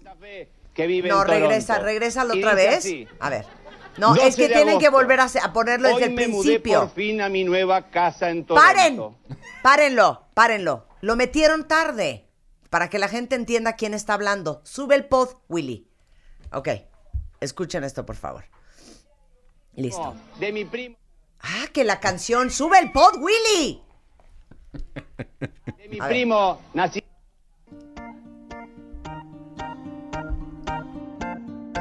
El diario íntimo de mi primo nacido en Santa Fe que vive en Toronto. Y dice así, 12 de agosto, hoy me mudé por fin a mi nueva casa en Toronto. Qué paz que hay aquí, qué bella campiña. Estoy impaciente por ver las colinas cubiertas de nieve. Qué bueno haber dejado atrás el calor, la humedad y los mosquitos. Esto sí que es vida. 14 de octubre. Esto es lo más lindo que he visto en mi vida. Los colores de las hojas pasear por los bosques. Esta mañana vi un ciervo. Qué animal tan lindo, luce sus cuernos como una corona. Es sin duda el rey del bosque. Canadá es el paraíso. Pensar que sufrí tantos años en aquel infierno que es Santa Fe. 2 de diciembre. Anoche nevó. Qué alegría. Me desperté, todo estaba cubierto de nieve. Parecía una tarjeta postal. Salí a apalear la nieve y estaba tan contento que me revolqué sobre ella. Después jugamos una guerra de bolas de nieve con los vecinos. Qué lindo es vivir aquí. La motoniveladora pasó limpiando la calle y tuve que apalear otra vez la nieve. Qué feliz que soy. 22 de diciembre. Volvió a nevar anoche.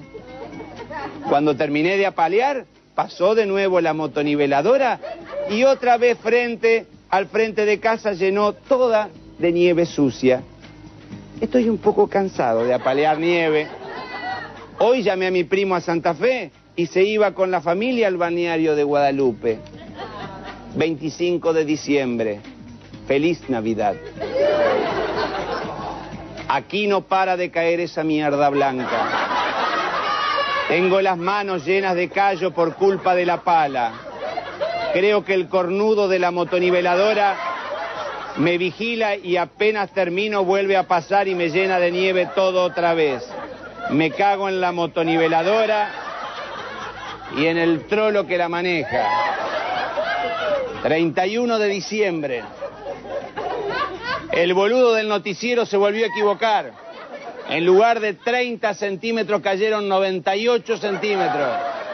Aquí no hay como festejar el año nuevo. Nadie puede salir de su casa por la puta nieve. Estoy cansado y me siento muy solo. Volví a llamar a mi primo y el maricón no me quiso atender porque estaba en la pileta. Seguramente después va a un lechón en el patio y yo acá sin poder asomar la nariz. 20 de febrero. Hoy pude salir para ir al supermercado. Por el camino se me cruzó un ciervo de mierda y tratando de esquivarlo me comí un árbol. Me cago en ese puto animal. El arreglo del auto me va a salir una luca y media. Estoy convencido que Dios hizo a los ciervos para cagarlo a uno. Los cazadores tendrían que haberlos matados a todos. 2 de marzo. Ayer me resbalé en el hielo y me quebré una gamba. Después el hijo de puta de la motoniveladora volvió a pasar y tengo nieve hasta en el culo. Quiero vender la casa para poder irme a la mierda. 23 de abril. Ya me sacaron el yeso, llamó el mecánico y dijo que el arreglo del auto va a salir el doble porque tiene el chasis podrido. Culpa de la sal que usan para derretir la nieve de mierda. Me cago en el auto, la nieve, el mecánico y toda la población de Toronto. 15 de mayo. Hoy por fin le vendí la casa a un canadiense cornudo. La verdad, ¿quién se le ocurre venir a vivir a esta mierda fría y solitaria? Mañana vuelvo para Santa Fe, no veo la hora de llegar para poder disfrutar de la humedad, el calor y los mosquitos. Ni bien llegue me voy a comer un asado a Sauce Viejo y después, lógicamente, al fulbito en lo de mi primo. Eso sí que es vida. O calidad de vida, como lo quieran ver. Qué bárbaro. Te lo juro que cada vez que oigo ese audio, se me, bueno, o sea, se me corre el rímel, se me llenan los ojos de lágrimas. ¿No te pareció una joya? Una joya, una Ah, es que uno siempre cree que el pasto es más verde del otro lado hasta que no. Estoy riendo muy fuerte en mi oficina, dice David, ya no puedo más. Están ahogándose de risa. Me muero con lo de la nieve. Ese audio es una joya. Regresando del corte, vamos a cambiar de tema. Gracias, Enrique. Gracias, Como siempre, Marta. un placer Buen tenerte fin de aquí. semana. Si quieren conversar con Enrique Tamés, él es el decano regional de la Escuela de Humanidades y Educación del TEC de Monterrey. Es Enrique Tamés en Twitter. Gracias, Enrique. Gracias. Qué diversión. Ahora sí vuelvan a pensar a qué ciudad se quieren ir a vivir. 11.27 de la mañana. Que no sea Toronto. Eh, pero yo conozco a mucha gente que vive en Toronto y es muy feliz. Este, hacemos una pausa y regresando, entre otras alegrías, vamos a, a tener un phoner con Simple Minds. Va a estar eh, Nicolás Vale de Inspark. Vamos a hablar de mexicanas chingonas. Y vamos a hablar de la infertilidad. Cuenta bien. Todo eso al volver. En W Radio. 96.9. Escuchas a Marta de Baile por W Radio. 96.9. Hacemos una pausa. W Radio. 96.9. Marta de Baile. Al aire.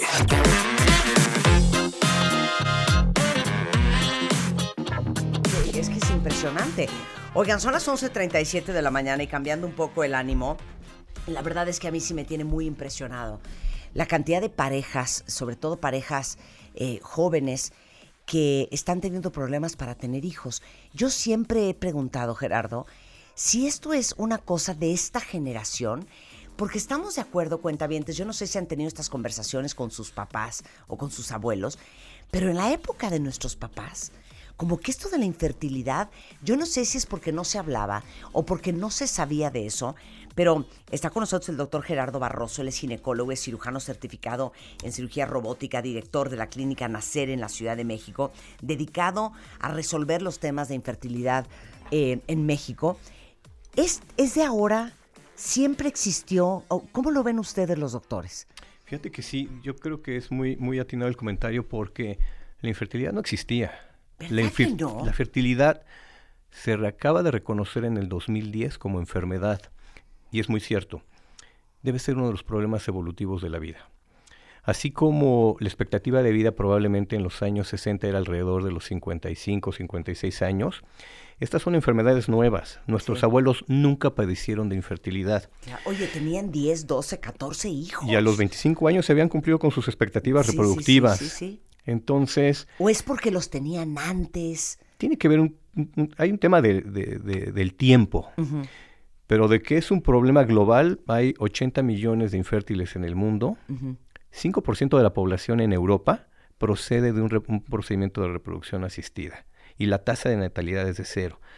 Y lo que tú dices es muy cierto. La edad es el factor principal que mueve el, proce- el proceso de fertilidad. ¿Por qué? Porque el tiempo pasa y hay un proceso de envejecimiento. Claro. ¿Qué nos topamos hoy? Hoy el problema es que. Fuera de la definición, porque son definiciones muy estáticas, relacionadas a que si hay que esperarse, que si estás nervioso, que espérate un año. La realidad es que hoy es una dinámica diferente. Hoy vemos jovencitas, parejas por abajo de los 28 años con problemas de fertilidad, que se les acaban los óvulos. Claro. Es que les voy a decir cuál es el asunto, cuentavientes. Por un lado, el discurso es, oye, no tomes una mala decisión por prisa. O el otro es, oye, si te dan los 35 años y no has podido encontrar con quién reproducirte, tus probabilidades estadísticamente de que tengas eh, más complicación para embarazarte son muy altas. Pero por otro lado, ahora más que nunca sobre todo las mujeres, pero ¿saben qué? También los hombres, Gerardo. Estamos haciendo vidas mucho más enriquecidas, mucho más complejas, chambeando, estudiando, haciendo maestrías, haciendo lana, comprando nuestras casas, yéndonos a vivir solos. No era así hace 30 años. Entonces, obviamente, estamos posponiendo el embarazo.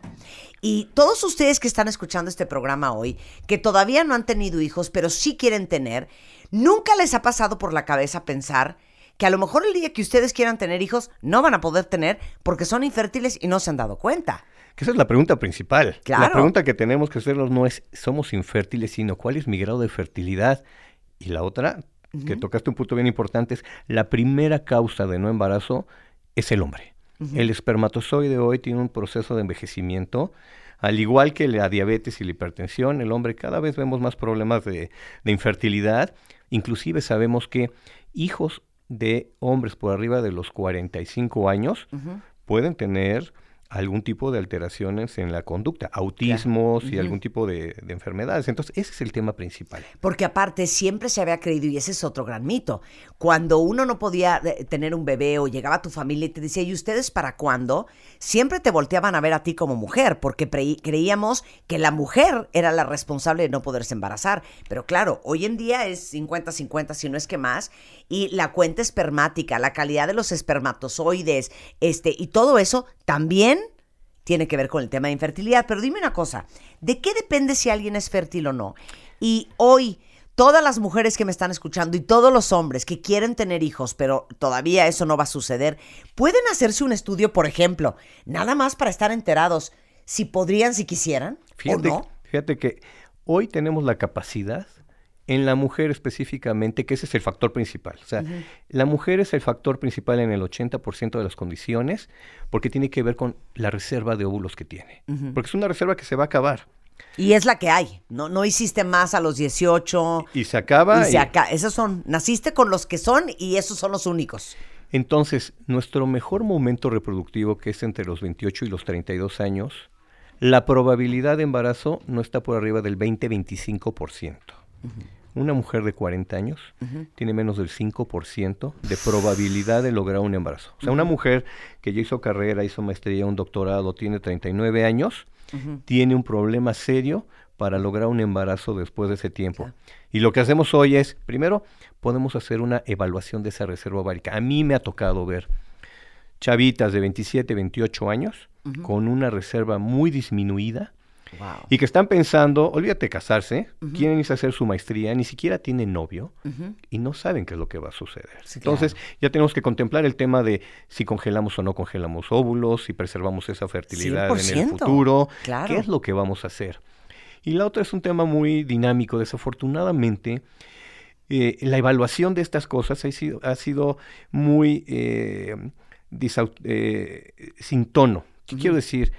Ahora que tuvimos el consultorio MOA que nos fue increíble, muchas de las preguntas es, nadie sabe hacia dónde va. No Claro. tiene certidumbre porque la que su doctor la mandó porque estaba nerviosa, la que lleva cuatro meses tomando pastillas, la que hicieron tres inseminaciones, al final del camino no tienes parámetros objetivos Claro. que te ayuden a evaluar si está funcionando o no el, el- el- el tratamiento. Estás perdiendo tu tiempo. Te, pongo un ejemplo. Si Claro. tienes apendicitis, ¿qué haces? Sí.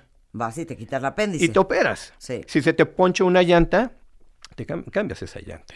El problema de esto es que hoy no se trata de hacer diagnósticos de infertilidad. Nosotros específicamente hacemos estrategias. Y te voy a po- poner el caso muy específico. No es lo mismo una niña de, trein- de 25 años con una reserva baja que le puedes congelar óvulos, aquella mujer de 38 que le quitaron ovario, tiene otras enfermedades como endometriosis y su probabilidad es de menos del 15%. Claro.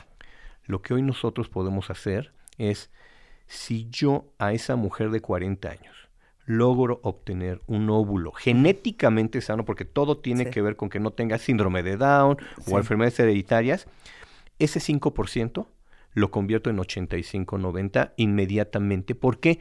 Porque ya es un óvulo fecundado sano. Claro. Entonces, lo resuelves. Entonces, dos cosas. Uno, La evaluación de la fertilidad se puede hacer en hombres, es muy sencillo, Claro. podemos hacer fragmentación de ADN, podemos hacer conteos, podemos ver qué tan funcional, no nada más cómo se ve, sino que sea funcional. Y en la mujer es muy fácil.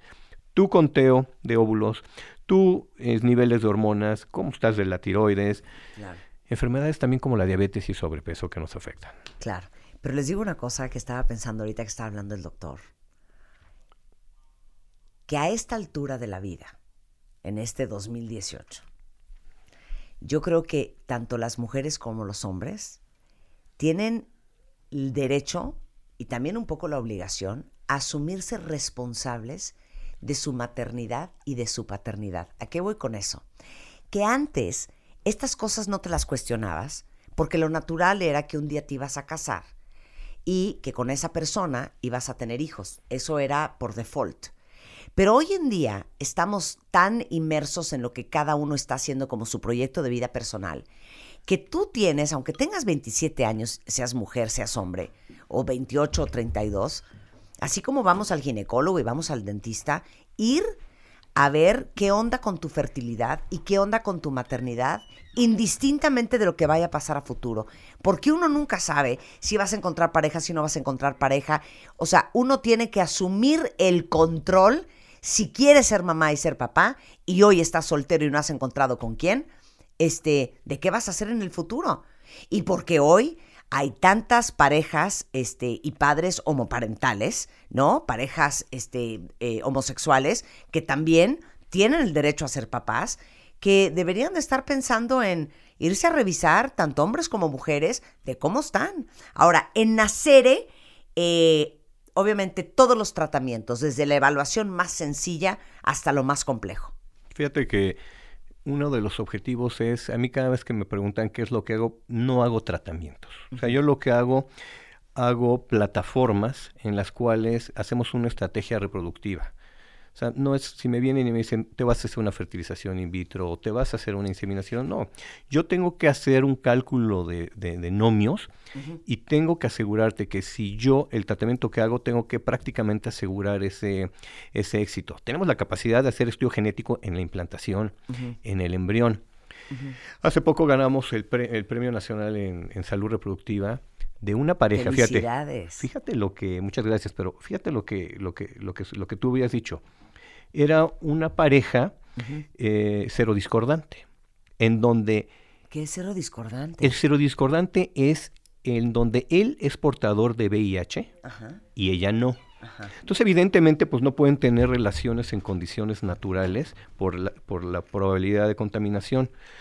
Lo que nosotros hicimos fue tomar el esperma, separar el virus de la inmunodeficiencia, limpiarlo, No inyectarlo directamente al óvulo y logramos un embarazo gemelar sin infección a la madre ni a los hijos. No me puedo creer. Entonces es, la, la- e- es hoy el grado de complejidad reproductiva que podemos hacer y prácticamente asegurar que las cosas, y como tú bien, des- bien dices, podemos planear de aquí a 5 a 8 años Claro. ¿sí? con la fertilidad eh, de, de las parejas. Claro, porque de veras, se los digo, uno nunca sabe, a lo mejor no encuentras con quién y no vas a tomar una decisión por desesperación. Entonces, oye, pues prefiero congelar mis óvulos y a lo mejor tener esa alternativa, tener esa opción, por si en- al final del camino, pues ahora sí que no encuentro varón.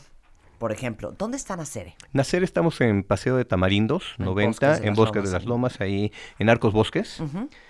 Nuestra página es nacere.com.mx y nuestro teléfono es el 91 35 01 21 y el 01800 227 76 76.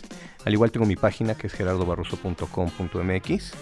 Y para las dudas que tengan, de verdad es que desde la última vez que tuvimos en, consultorio MOA han sido tantas y tantas dudas que hemos tratado de resolver y que afortunadamente nos ha ido muy bien. Ay, qué bueno, Gerardo. Pues muchísimas gracias por venir. Te felicito mucho. El doctor Gerardo Barroso es ginecólogo, cirujano certificado en cirugía robótica y director de la clínica Nacere en la Ciudad de México. Es Nacere, que es N-A-S-C-E-R-E.com.mx. Eh, acuérdense lo que siempre les digo, share knowledge, compartan la información. Si conocen a alguien que podría ocupar este segmento, pásenselo en el podcast. El teléfono es 01800-227-7676. Instagram es Clínica Nacere y en Facebook Nacere Clínica. Gracias Gerardo, un placer tenerte Gracias, aquí. Marta. Y qué increíble la labor que estás haciendo. Gracias. Porque ahora sí, a Time Sensitive Issue. 11.50 de la mañana en W Radio. Eh, para todos los que viven en Guadalajara, eh, que nos están escuchando o que piensan a lo mejor ir pronto, les quiero hablar de un evento imperdible. Se trata de una de las aperturas más esperadas del año para los amantes de la tecnología. Es la nueva Samsung Experience Store que abre puertas en Guadalajara a partir de hoy y es la única tienda de tecnología en México con un concepto interactivo y diferente que los deja probar realmente los productos. Pueden encontrar desde smartphones, tablets, wearables, además de gadgets de realidad virtual, tienen computadoras, pantallas y muchas otras cosas. Tiene zonas de experiencias, mesas interactivas y obviamente el servicio de los especialistas de Samsung para guiarlos con los mejores consejos. Es el Samsung Experience Store, está en Andares, en Guadalajara, a partir de hoy, para que se lancen a conocerla. Y luego, a ver, ¿cuándo fue la última vez que comiste gelatina? Ay, hija. Te lo digo porque, ¿sabes qué? Se me acaba de antojar. Todo el además. mundo dice, o sea, todo el mundo piensa en la gelatina como un postre después de comer. Sí, ¿no? totalmente. El otro día desayuné gelatina. No, también como desayuno, yo a veces he desayunado delicioso gelatina. desayunar Sí. gelatina. Delicioso. Oye, se los pregunto porque sé que muchos se olvidan de lo práctica y lo buena que es la gelatina. Eh, además de que es deli y tienen muchos beneficios la gelatina. Tiene grenetina que ayuda a reparar y mejorar los tejidos del cuerpo por toda la proteína que tiene. También te ayuda la piel para que se te vea más bonita. La gelatina es buenísima para el pelo, cuentavientes, y para las uñas, porque tiene colágeno. Y por si fuera poco, es una gran fuente de hidratación y lo mejor es que la gelatina no tiene ni grasa ni colesterol. Quiero gelatina para la mañana, me antojaste. Yo voy a hacer Deberían de habernos mandado gelatina de Gary, qué mala onda. Pero si quieren, coman gelatina más seguido, de repente se nos olvida. De Gary tiene muchísimos sabores. Tiene uno. Son las mejores. Te voy a tomar una foto. De Tiene Gary, les voy una- a tomar tiene una foto una- para que vean mi alacena. Que, bueno, que tienen tengo. una gelatina de sangría. Sí, no sabes la totalmente, delicia. sí. Y de naranja, que es mi favorita. Y de cereza también. Tiene muchas presentaciones como las tradicionales o las de, agua, de que son las de agua. Tienen de leche, tienen light y aparte tienen grenetina sola por si se les ofrece. Fáciles de hacer cualquier súper. Que viva la gelatina. Con esto hacemos una pausa regresando. InSpark, el primer parque de realidad virtual en la Ciudad de México. No saben qué cosa más impresionante. Regresando. Este mes, en Revista MOA, Diego Luna en portada con el poder del no. No. Una simple palabra que puede cambiar tus relaciones y tu vida. Diego nos cuenta que le quita el sueño y su no más difícil. Además, en tu chamba sufren de juntitis, acaba con ella. Reconoce las relaciones tóxicas y huye. Y si tienes dudas de tu terapeuta, aguas, podría ser un impostor. MOA Septiembre, una edición para aprender a poner límites sin culpa, sin pena y aprender a decir Una revista de Marta de Baile. Escuchas a Marta de Baile por W Radio. Estamos de regreso.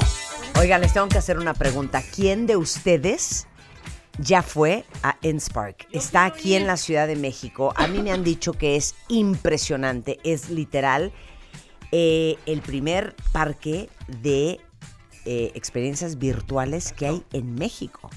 Y está con nosotros Nicolás Vale, el fundador de InSpark, CEO de Vale Network, justamente para hablar de este primer parque de realidad virtual, el Parque del Futuro, que está aquí en, en Plaza, Plaza Carso, Carso. ¿no? Pero no sabes lo que me han dicho, ¿eh? que está impresionante. Cuéntalo todo. Está increíble A ver, InSpark. A ver, Pues es- InSpark. La entrada es un sueño. InSpark de Inspiration. Sí. Ok. Es un parque de inspiración. Venga. Y es un sueño que, bueno, llevo, llevamos más de tres años ideando y pues ya está abierto. Tenemos más de 30 experiencias de realidad virtual, realidad aumentada, videomapping interactivo, un infinity room, eh, el de, bueno, este, es un cuarto de espejos lleno de proyecciones que tú sientes como si estuvieras en el espacio. Eh, Es que dices bueno, parque de realidad virtual, es que no entiendo ni de lo que estás hablando, porque como Claro. nunca he visto uno, no sé qué es. O sea, son 30 experiencias. Sí, esto, esto no existe en ningún Ajá, lado. ajá. Es, es un, eh, un modelo que estamos diseñando después de hacer un research por muchos países y ver qué es lo que está pasando con la tecnología en términos de entretenimiento. Entonces, tú lo que eh, haces en Inspark es, eh, va- después de la entrada, tienes una, una explicación de lo que le va a pasar y en un, un, eh, un salón, digamos, de 40 metros de largo una pared, 15 metros de largo y otra de 20 metros de largo, todas son pantallas interactivas. Y detrás de las paredes hay boxes. Uno es el de Samsung presenta realidad virtual increíble. Tenemos unos ícaros, te subes a una máquina y estás eh, como si estuvieras buceando. Ay, ya qué padre. Luego en otro te ponemos un, un arnés, un visor y estás volando por arriba de la ciudad. Luego en otro te pones eh, también tu VR y estás. O sea, te lo juro que me dieron hasta como, como, Como piel de gallina. "Uh". Luego tenemos otros que no usas el visor, sino es como un videojuego donde la pantalla es del tamaño de la pared y con unas pelotas tienes que interactuar y ganas puntos. Y después tenemos un show central. Entonces toda la gente entra al espacio, más de 100 personas interactuando y jugando. Tenemos un juego que se llama Atrapa tu color, más de 109 luces robóticas y los chavitos van corriendo atrapando colores. Entonces, de alguna manera, estás haciendo ejercicio un poco, o te estás moviendo y no estás como nada más ahí un couch potato. Fregón. Qué cosa en- más impresionante. Son 30 experiencias diferentes. Sí. Para toda la familia. Toda la familia. O sea, los niños se han de volver locos. Sí, sí, mis hijos son fans y ya hasta me dan ideas para qué vamos a hacer en Inspark y tal. Oye, lo más virtual a lo que yo he estado en mi vida, ¿se el- acuerdan ese ¿te roller del- coaster en, en, en como Universal Studios? No te hagas, era el que te subes y, y, y se mueven los asientos. Eso es lo más lo virtual que tengo. también. Eso es lo más virtual. No, y bueno, la primera vez que me puse Tu esos- Viewmaster. ese visor, ah, el Viewmaster, el visor de, de Samsung. Claro. Sí, Dije, el es claro. broma esto, sí me quedé impresionada, pero no he tenido ninguna otra experiencia con realidad virtual más que esa. Aparte tenemos seis cabinas más con juegos interactivos. Entonces vas con tu novia, con tu, puedes ir con tus papás y te la pasas increíble. 90 minutos dura cada una de las sesiones. 90 minutos. Entonces, eh, están abiertos que de lunes, De martes a domingo. de martes a domingo. Ajá, y puedes comprar tus boletos, tickets eh, en línea. Ajá. Eh, tenemos funciones desde la una y media de la tarde hasta las 6.45 de la tarde. Cada dos horas es una función nueva. Ah, ok, entonces te va a tomar 90 minutos vivir esa experiencia. Ajá, Obviamente Y terminas y te vas. Sí, en 90 minutos no puedes vivir las 30 experiencias. Sí, claro. Pero pues sí. ah, ¿no? ok. Entonces, ¿para qué regreses? Eh, claro. Pero bueno, o sea, digamos que el paquete son 90 minutos y tú escoges las experiencias. No, tú vas, vas a la que te quieras meter Ajá. y tienes pues eh, vivir, digamos, 10 más Ajá. o menos y luego tienes la experiencia de todo el grupo. Claro. Y luego, bueno, el show, es, le, le decimos el show del color y la música. 109 luces robóticas de colores y haces distintas interacciones. Y en las pantallas estas gigantes hay un tablero. Y entonces, bueno, si todo, todo es rojo, verde, azul. Y van los, los chavitos corriendo por todos lados. Oye, entonces, a ver, lunes, digo, perdón, martes a domingo. Sí, martes a domingo. Martes a domingo. De martes a viernes es una y media. No, eh, eh, los horarios están en la A ver, página. los voy a leer. Martes, ah, no, están todos los horarios. Martes y jueves, 4.30, 6.45, viernes 15.15, 5 de la tarde, 6.45, sábados 1.45, 3.30, 5.15, 7 de la noche, domingos igual arrancan 1.15. Eh, cuesta 249 pesos entre semana, 299 pesos el fin de semana. Y es algo que nadie de ustedes ha hecho porque esto no existe en ninguna parte del mundo. Y es un desarrollo completamente mexicano. Qué increíble, Nicolás. Tecnología toda desarrollada aquí. Eh, y bueno, la verdad es que esto nace también por generar experiencias interactivas entre las marcas que patrocinan estos espacios como Samsung, Telcel, eh, Caliente. El Caliente es eh, caliente.com. Entras a un vestidor de fútbol soccer y te pones el VR y paras un penalti. Qué increíble. No, eso Em, está divertidísimo. Está muy padre. está Se muy llama Cuentavientes Inspark. Toda la información y boletos en inspark.com.mx Inspark MX en Facebook y en Twitter es Inspark MX. De hecho, hay fotos para que vayan viendo lo que les espera este fin de semana y compren sus boletos y hagan algo diferente. ¿Saben qué? En vez de arra- estar arrastrando a sus hijos de probador en probador, eh, de centro comercial en centro comercial, llévenlos a hacer algo increíble Por y súper diferente. Nicolás, te felicito mucho. Muchas gracias. Y muchas gracias a ti por Y estar acá. Felicidades a ti también, ¿eh? Buenas noches. Eso. Gracias, gracias, darling. 12 11 de la mañana en W Radio. Llamada entrante. Llamada entrante. Llamada entrante. Charlie Borchill.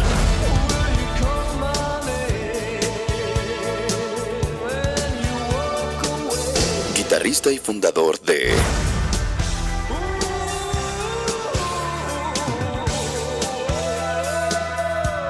Simple Minds. En la línea. No saben a quién tengo en la línea.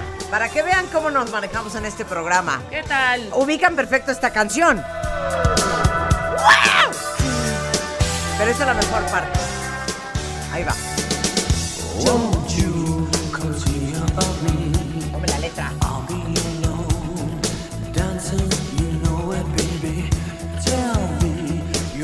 Qué buena canción. Nunca he entendido hasta la fecha cómo bailábamos esta canción. Pero con esto habrían pista, hijo. De arriba para A ver abajo. cómo era Mijangos. Aquí está Héctor Mijangos, is in the house. ¿Cómo se bailaba? Claro. Sí. Era como balanceado, ¿no? Con eso bailábamos en el Magic, en el News en lugares. Sí, en el mágico. Totalmente. Pero esta gran canción es y existe gracias al fundador de Simple Minds y el guitarrista Charlie Burchill is in the house. We love Bravo, you, bravo, Charlie. We love you. Hi Charlie. This is Martha I'm Rebecca. and Hector is right here. Hi, guys. Oh, fantastic. Thank you to come to Mexico. We are so happy you're coming. Now Charlie, where are you right now? I'm on a train. Where? I'm on a train. They were traveling from London, going to uh, the West Country in England. We're Wel- playing Welsh tonight a concert. A Gales. Ah, van a un concierto a Gales. Gales. Está en un tren. That's where we got you. Amazing. Well, let me tell you that, that all of us here in the studio were remembering how the hell we danced this song back in the 80s. You know, what, what was that dance style? And we were laughing, and Hector was doing like a little, um, Little steps, little steps. little steps. So you're coming to Mexico, Charlie. Yeah, we're very excited to come. We, you know, for the last 30 or 35 years, we've been dying to come to Mexico. And uh, we really have. And finally, chance to come. So we're really excited. So it is actually your first time in Mexico? Uh, Yeah, yes. Is this your first time in Mexico? Como está en un tren, se está cortando. Se está Hay que tratar cortando. de- Pero les digo una cosa. A ver, vo- volvemos a marcar. Volvemos ver si a tenemos conectar. mejor conexión. Sí. No puedo creer que este hombre no sepa que llevábamos años bailando sus rolas. Totalmente. Es más, ¿Nunca es había canción, venido hasta- es Mijangos? canción hasta de boda. Claro. Ha de haber dos o tres. Yo me casé con esa. Claro. Oye, ¿y por qué se te ocurrió traerlos a México? Héctor Mijangos Pues, ya saben quién es. Sí. Adorado de este programa, cofundador de Noise Lab, visionario de la escena creativa y musical mexicana y quien a cada rato trae grandes bandas Bien. a México Pues- para el deleite de todos nosotros. Así es. A Pero justamente Simple Minds es una banda que a mí me ha gustado mucho y que hay mucha gente que le gusta. Totalmente. Y nunca habían venido. Y la verdad llevo siglos tratando de traerlos. Y siempre era que no pueden, que sí pueden, que quién sabe qué, quién sabe cuánto. Y finalmente se concretó el año pasado y conseguimos una, una fecha para hacerlos ahora.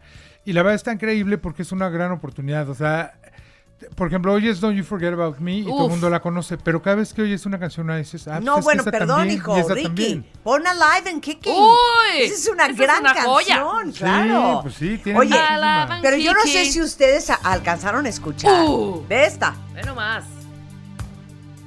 Son escoceses. ¿Le vieron el acento a Charlie? Si Son no de Glasgow. nada. O sea, le Es que dos cosas. yo sí he estado en Glasgow, en Glasgow.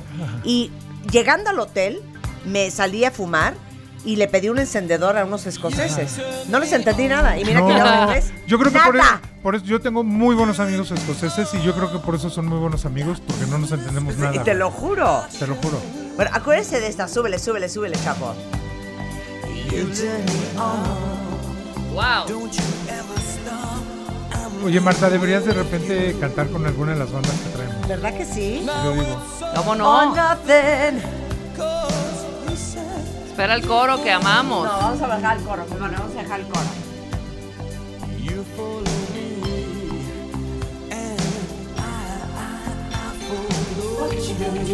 Wow.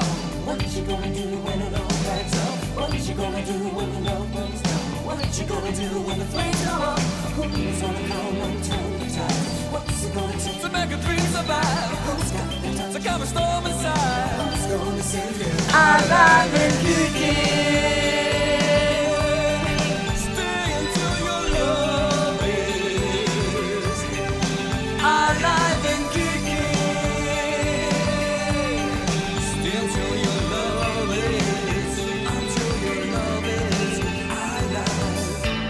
Qué buena canción, hijo. No, tienen muchísimas buenas. Bueno, la de Hypnotize. A ver, ponme Sanctify Yourself. ¿Te acuerdan también de esa? Pero aparte, la Don't You Forget About Me era de Breakfast Club, ¿no? Sí. Claro. Totalmente. Esa fue una gran, gran, gran canción. A ver, pon Sanctify Yourself. Sanctify Yourself. es también del Once Upon a Time. Ajá. Oye, a ver, pero ¿cuándo vienen? Viene el 20 de septiembre al Pepsi Center, que ya Ajá. es nuestro lugar casi de cabecera. Sí. Eh, la verdad está increíble, son una bandota, es la primera vez que vienen a tocar a México, traen un disco nuevo, sí, ahora traen, tocan unas canciones del nuevo disco, pero se tocan todas las clásicas. No, todas las- totalmente. pues es un show de que vas a ver todo lo que siempre te ha gustado y, y las tocan. Entonces, está increíble. Han vendido hemos- 60 millones de discos, ¿no? No crean No que han vendido tres. No, no, no. o sea, Son un no, trancazo no, en no son Europa. one, one hit Y wonder. pues sí Claro. se formó en Glasgow, Marta. Ujú. Claro, ¿Eh? totalmente. Es formada en Glasgow. Se formó Sí, la ya banda ahí. Ya sé, Sí. dijiste Escocia, pero ¿dónde? En Glasgow. No, yo dije que son de Glasgow. Ah, y dijiste, cuando yo estuve en Glasgow son no entendí escoceses. nada. ¿Verdad que dije lo de. Glasgow? No, lo que Sí, ponerme atención. ¿eh? Dijiste, son escoceses. Porque les voy a decir una cosa. Cuando yo estuve en Glasgow. Son de Glasgow. Cuando yo estuve en Glasgow no Uy, entendí nada. Sácame ese Saca audio. el maldito audio. Pero por supuesto. Saca el audio de lo que acabo de decir y se va a matar esta No, vieja. no, no me voy a matar. Nada Eh, más de dijo- hecho, ya me daba pena preguntarle al chofer que nos regentió a Juan y a mí. Me hizo ese viaje a Escocia de sorpresa de cumpleaños. Ah, sí. Pero ya me daba la- pena pusiste. preguntarle al, al, al chofer ¿Por qué no le entendías nada? porque no le entendía nada y ya estaba diciendo, excuse me, no, I, I didn't understand. Could you say it again? Ah. Ahí es cuando dicen, ah, estos mexicanos son tan simpáticos, se ríen de todos. Y, dicen, es que no y entiendo dicen, en vez de decir girl, Los pusimos al dicen aire. girl, girl, Girl. girl.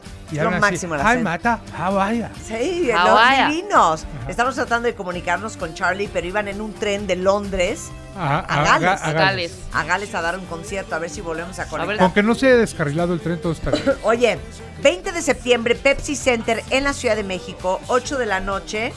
Este, los boletos ya están a la Sí, venta. están en Ticketmaster. Todavía hay boletos. Ya, ya se vendieron muchos, pero todavía hay. Ya Creo que vale la pena. Increíble. ¿En qué cae 20 de septiembre? Creo que es miércoles.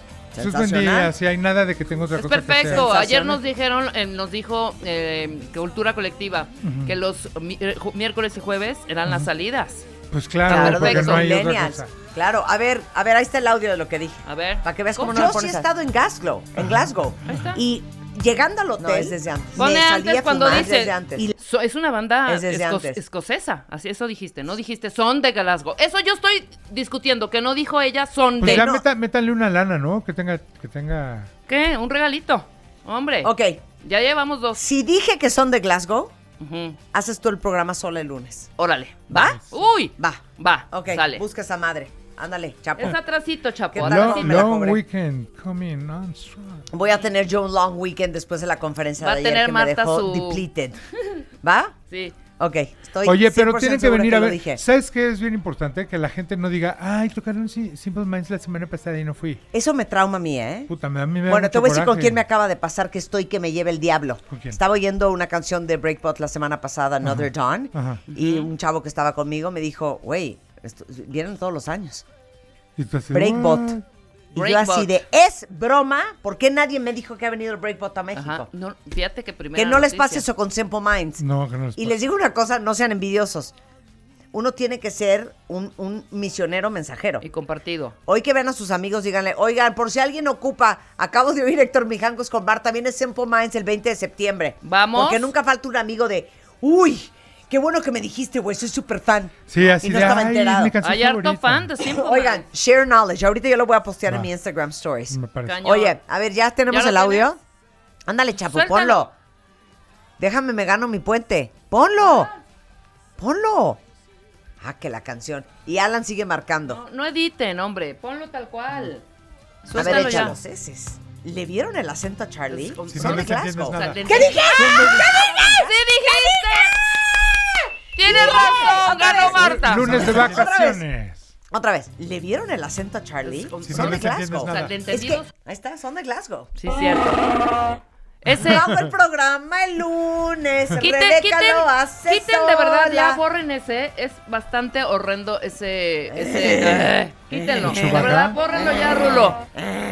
Oye, sí lo dije. Sí lo dijiste. Bueno, ¿qué onda con Charlie? Marta no viene el lunes. Bueno, el punto es que ya no pudimos comunicarnos con Charlie Burchill, pero es guitarrista y fundador de Simple Minds. Y van a estar el 20 de septiembre en el Pepsi Center de la Ciudad de México a las 8 de la noche. Boletos en Ticketmaster. Y no se lo vayan a perder No porque pierdan. 35 años y no habían venido. Es más, súbele a la canción.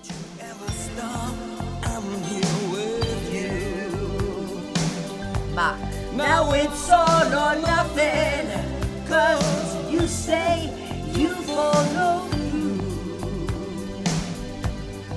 You follow me. And I, I, I, I Woo!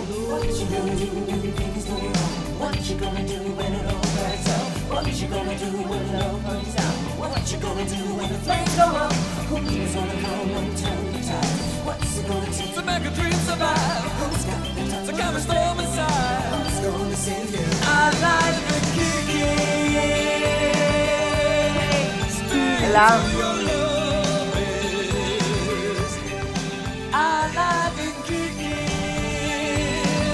No va.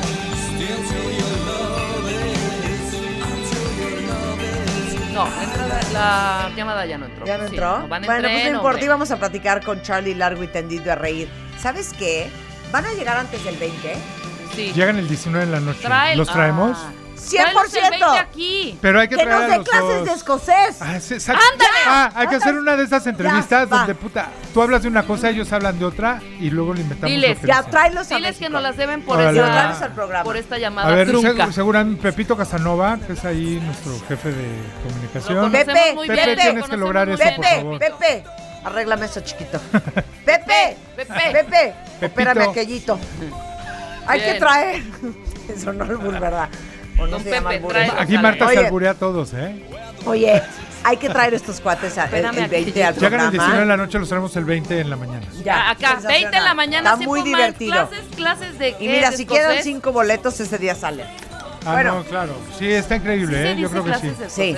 ¿Sabes qué estaría bueno. Marta? Ya que te oye tanta gente, que te digan a qué otra banda quieren oír. A ver, cuentavientes, ponles, ponles. Exacto. Ya que está Héctor Mijangos Y aquí, hacemos que un día con los cuentavientes. ¿Quién fue la última banda que trajiste? Eh, trajimos a Human League. Ah, Claro. Human League, claro. Pero a que ver, nunca que habían venido a tampoco. a ver, les va a dar Héctor la lista de a todos los que ha traído. Vas. Bueno, últimamente hemos traído a Peter Hook, hemos traído a OMD, a Erasure, a Gary Newman, a los Horrors, a, a Human League, Invincible Minds. Luego viene, en noviembre viene Peel, que son los Sex Pistols. Ah. O sea, viene Johnny Rotten, el que Tráenolos, tráenolos. Ese está increíble. a ver, pero a ver, Héctor Mijangos, este gran promotor, quiere saber a quién les gustaría que él Sí, trajera a México. Te pueden escribir a ti o me pueden escribir Bueno, a mí. yo te puedo pedir Mijangos. también. Sí, ¿Yo te puedo claro, pedir? Claro. Nada más no pidas ninguno de los que ya se nos fueron, tipo Bre- Barry White. No, Bre- Breakbot, Michael Jackson. Breakbot, ¿me lo puedes traer? Pues sí, pero si viene cada año, ya mejor lo cachamos. ¿Sí vendrá cada año? Hay, hay miles. cada Y año. hay miles sobre todo que, que muchas veces lo que pasa es que reconocemos las canciones, pero no Ah, nos tiempo. Nidia Franco te manda a decir que traigas a Sade. esta me encanta, ¿eh? Bien, Está complicado. ¿eh? Hem- Sí. Hemos estado tratando de buscarla. Casi nunca toca. A Pero ver, es a- un conciertazo. Claro, debe de ser un conciertazo. ¿Siguen Men at Work juntos? No. Tráetelo. Es que yo no quiero empezar a ruquear, pero yo quisiera que trajeras a Diana Crow. Ay, claro, Ah, bueno. sí, estaría padre. Diana Crow estaría bien padre. A ver, a- aquí dice Estamos que traigas corre- a los Pet Shop Boys. Esos vienen cada rato. Sí, esos vienen muy seguido. Pero, por ejemplo, estamos tratando de convencer a Billy Idol que se hace el güey. Ese güey ¡Ay, nunca ha ¡No! venido. ¡Me muero! Se los traigo que les haga un baile aquí en la No, le mesa. doy un beso en la boca, ¿eh? Sigue teniendo cuadritos ese güey, ¿eh? Igual que Oye, Iggy Pop. trae a Billy Idol. Pues estamos en eso. Bien. Pero luego hay dos o tres que se hacen mucho el rogar, ¿eh? No, no sean payasos. como que Rick Astley? Si se No, tenía tres Rick Astley canciones. ya creo que ya. No. Rick Astley no. Rick Ashley ya se Pat viene Benatar. raíces. Estamos también buscando para Laura Benatar manda decirte. Pat Benatar. Mira, ese está bueno. Rick Astley cero lo vamos a traer. Que traigas a Eloy y a Blackmore Night. ¿Qué es eso? Eh, no sé. No, yo tampoco. No, Bruce que tampoco nos... pre- Bruce Springsteen. Que Ah, traigas ese a ya ha Jack- venido, pero no, ese no es nuestro cero. Ay, ¿A a quién? No, ese no es nuestro rollo, hija. No, muy que traigas rockero. a Jack White. Ah, está padre, pero Jack White, esos vienen. Esos vienen. Sí. Así unos que traigas a Adam Lambert. ¿Ese qué? ¿No es ese de American Idol? Sí. Sí, ¿no? Sí, No, Es que traigas. Esta es, esta es una buena idea. Que traigas a Épica. Eso no sé. No, está. Bueno. ¿qué rollos quieres? Que ¿Cómo qué traigas onda? a Billy Joel. Ay, no sé, no nos cae ni bien. No. No, ya, ya. No, no. Ni a no Billy, ni a bien. Elton, ni a... Ah, No, mira. David, David, eh, David Suárez, David Suárez, ¿A quién o sea, quieres? David Suárez Ajá. dice que traigas a los Counting Crows. Estaría bueno si existen todavía. Sí, eh, ¿Están que traigas a? ¿qué dice ahí? Que traigas a Chacacán. Estaría No, güey, te digo una cosa, te la volaste, Mirix. Chacacán estaría impresionante. Increíble. ¿eh? Es más, me puedo, me puedo despedir el programa, me voy a despedir con Chacacán. Este, que traigas a Fleetwood Mac, pero ya no están juntos. No, sí, de repente dan giras, pero Sí si te hacen digo lo que cosas querían juntos. cobrar era una Ajá. ridícula. Querían más de un millón de dólares. Ay, no, bueno, bye, que se piquen la cola, cero. Eh, que traigas a Ja. Ah, esos también estoy bueno. sobre esos. Esto estaría Los padre. de Singing Back. oye, pero- ¿Cómo se eh? Que traigas, Sí. Sergio, bien, Sergio, que traigas a A Flock of Seagulls. Moroco. Esos Moloco. tienen dos, tres canciones. A mí sí me gustan, pero es más, ese güey da unos shows donde va y canta nada más una Te canción. digo cuál es un muy buen no, show, de verdad. Earth, Wind and Fire ya no, porque No. se murió Maurice White, güey. Y- pero no sé, pero de Y todos ya estamos modos muy traen. tristes. Moloco trae un Ah. espectaculote. Moloco y la es una chava, maravilla. la chava, la Sí. vocalista, es una joya. Uy, Claudia tiene uno buenísimo. Claudia González. Y si traes a Boy George, Ya, Ya ya, vino. vino. Y sabes que estuvo bien raro porque no fue nadie a verlo. Fue hace como tres años. Hace como tres años a la Tres arena. años más o menos. pero no lo trajiste tú. No, no lo traje yo. Ay, qué mala Qué bueno, onda. porque perdieron a Lisa Stansfield, no, tiene dos canciones. Igual que Basha. Vaya, no. vaya no Oye, ¿te acuerdas de. Swing Out Sister? Sí, claro. Gran Era banda. padre, bien gran padre. banda. Oye, Everything But the Girl. Puta, llevo toda la vida, pero so- están casados y no quieren tocar Ace juntos. of Base. No. Oye, Eso, está- Everything, But, the Girl es de mis sería. bandas favoritas. Yo también, ¿eh? Pero no quieren, o sea, son esposos, son marido y mujer y no quieren tocar juntos. Pues a lo mejor no quieren problemas. Duran Duran. Duran. Duran Durán, vienen, Durán, sí. ya Bueno, eh, todo esto se lo voy a pasar a Héctor Mijangos. De Sí, todos que te modos, escriban. eh, arróbenlo porque es arroba Héctor Mijangos. No, arroba mijangos. Arroba Mijangos. Este, pero le voy a pasar la lista de los que quieren que traiga. Me parece. Pero bueno, de entrada, acuérdense. Boletos para Simple Minds, primera vez que están en México. El 20 de septiembre en el Pepsi Center a las 8 de la noche, boletos a la venta en Ticketmaster. Y, Quedan algunos, y- no y se lo en la mañana ese día los, Los traemos a que nos hablen en escocés. No, bueno, qué y a cosa. que canten. Gracias, Héctor. Bueno, Un placer tenerte acá. Arroba Gracias. mijangos lo que se les ofrezca, tanto en Twitter como en Instagram. Ah, yo creí que ibas a decir todos los servicios que ofrezco. Todos los servicios que ofreces, más que nada. 12.29 de la tarde en. W Radio. Regresando, una mujer sumamente chingona está con nosotros. Sandra Guzmán, fundadora y coordinadora general del Grupo de Financiamiento Climático para Latinoamérica y el Caribe. Es una maravilla, está luchando por la Antártida y esta mujer es 100% mexicana. Al regresar en W Radio.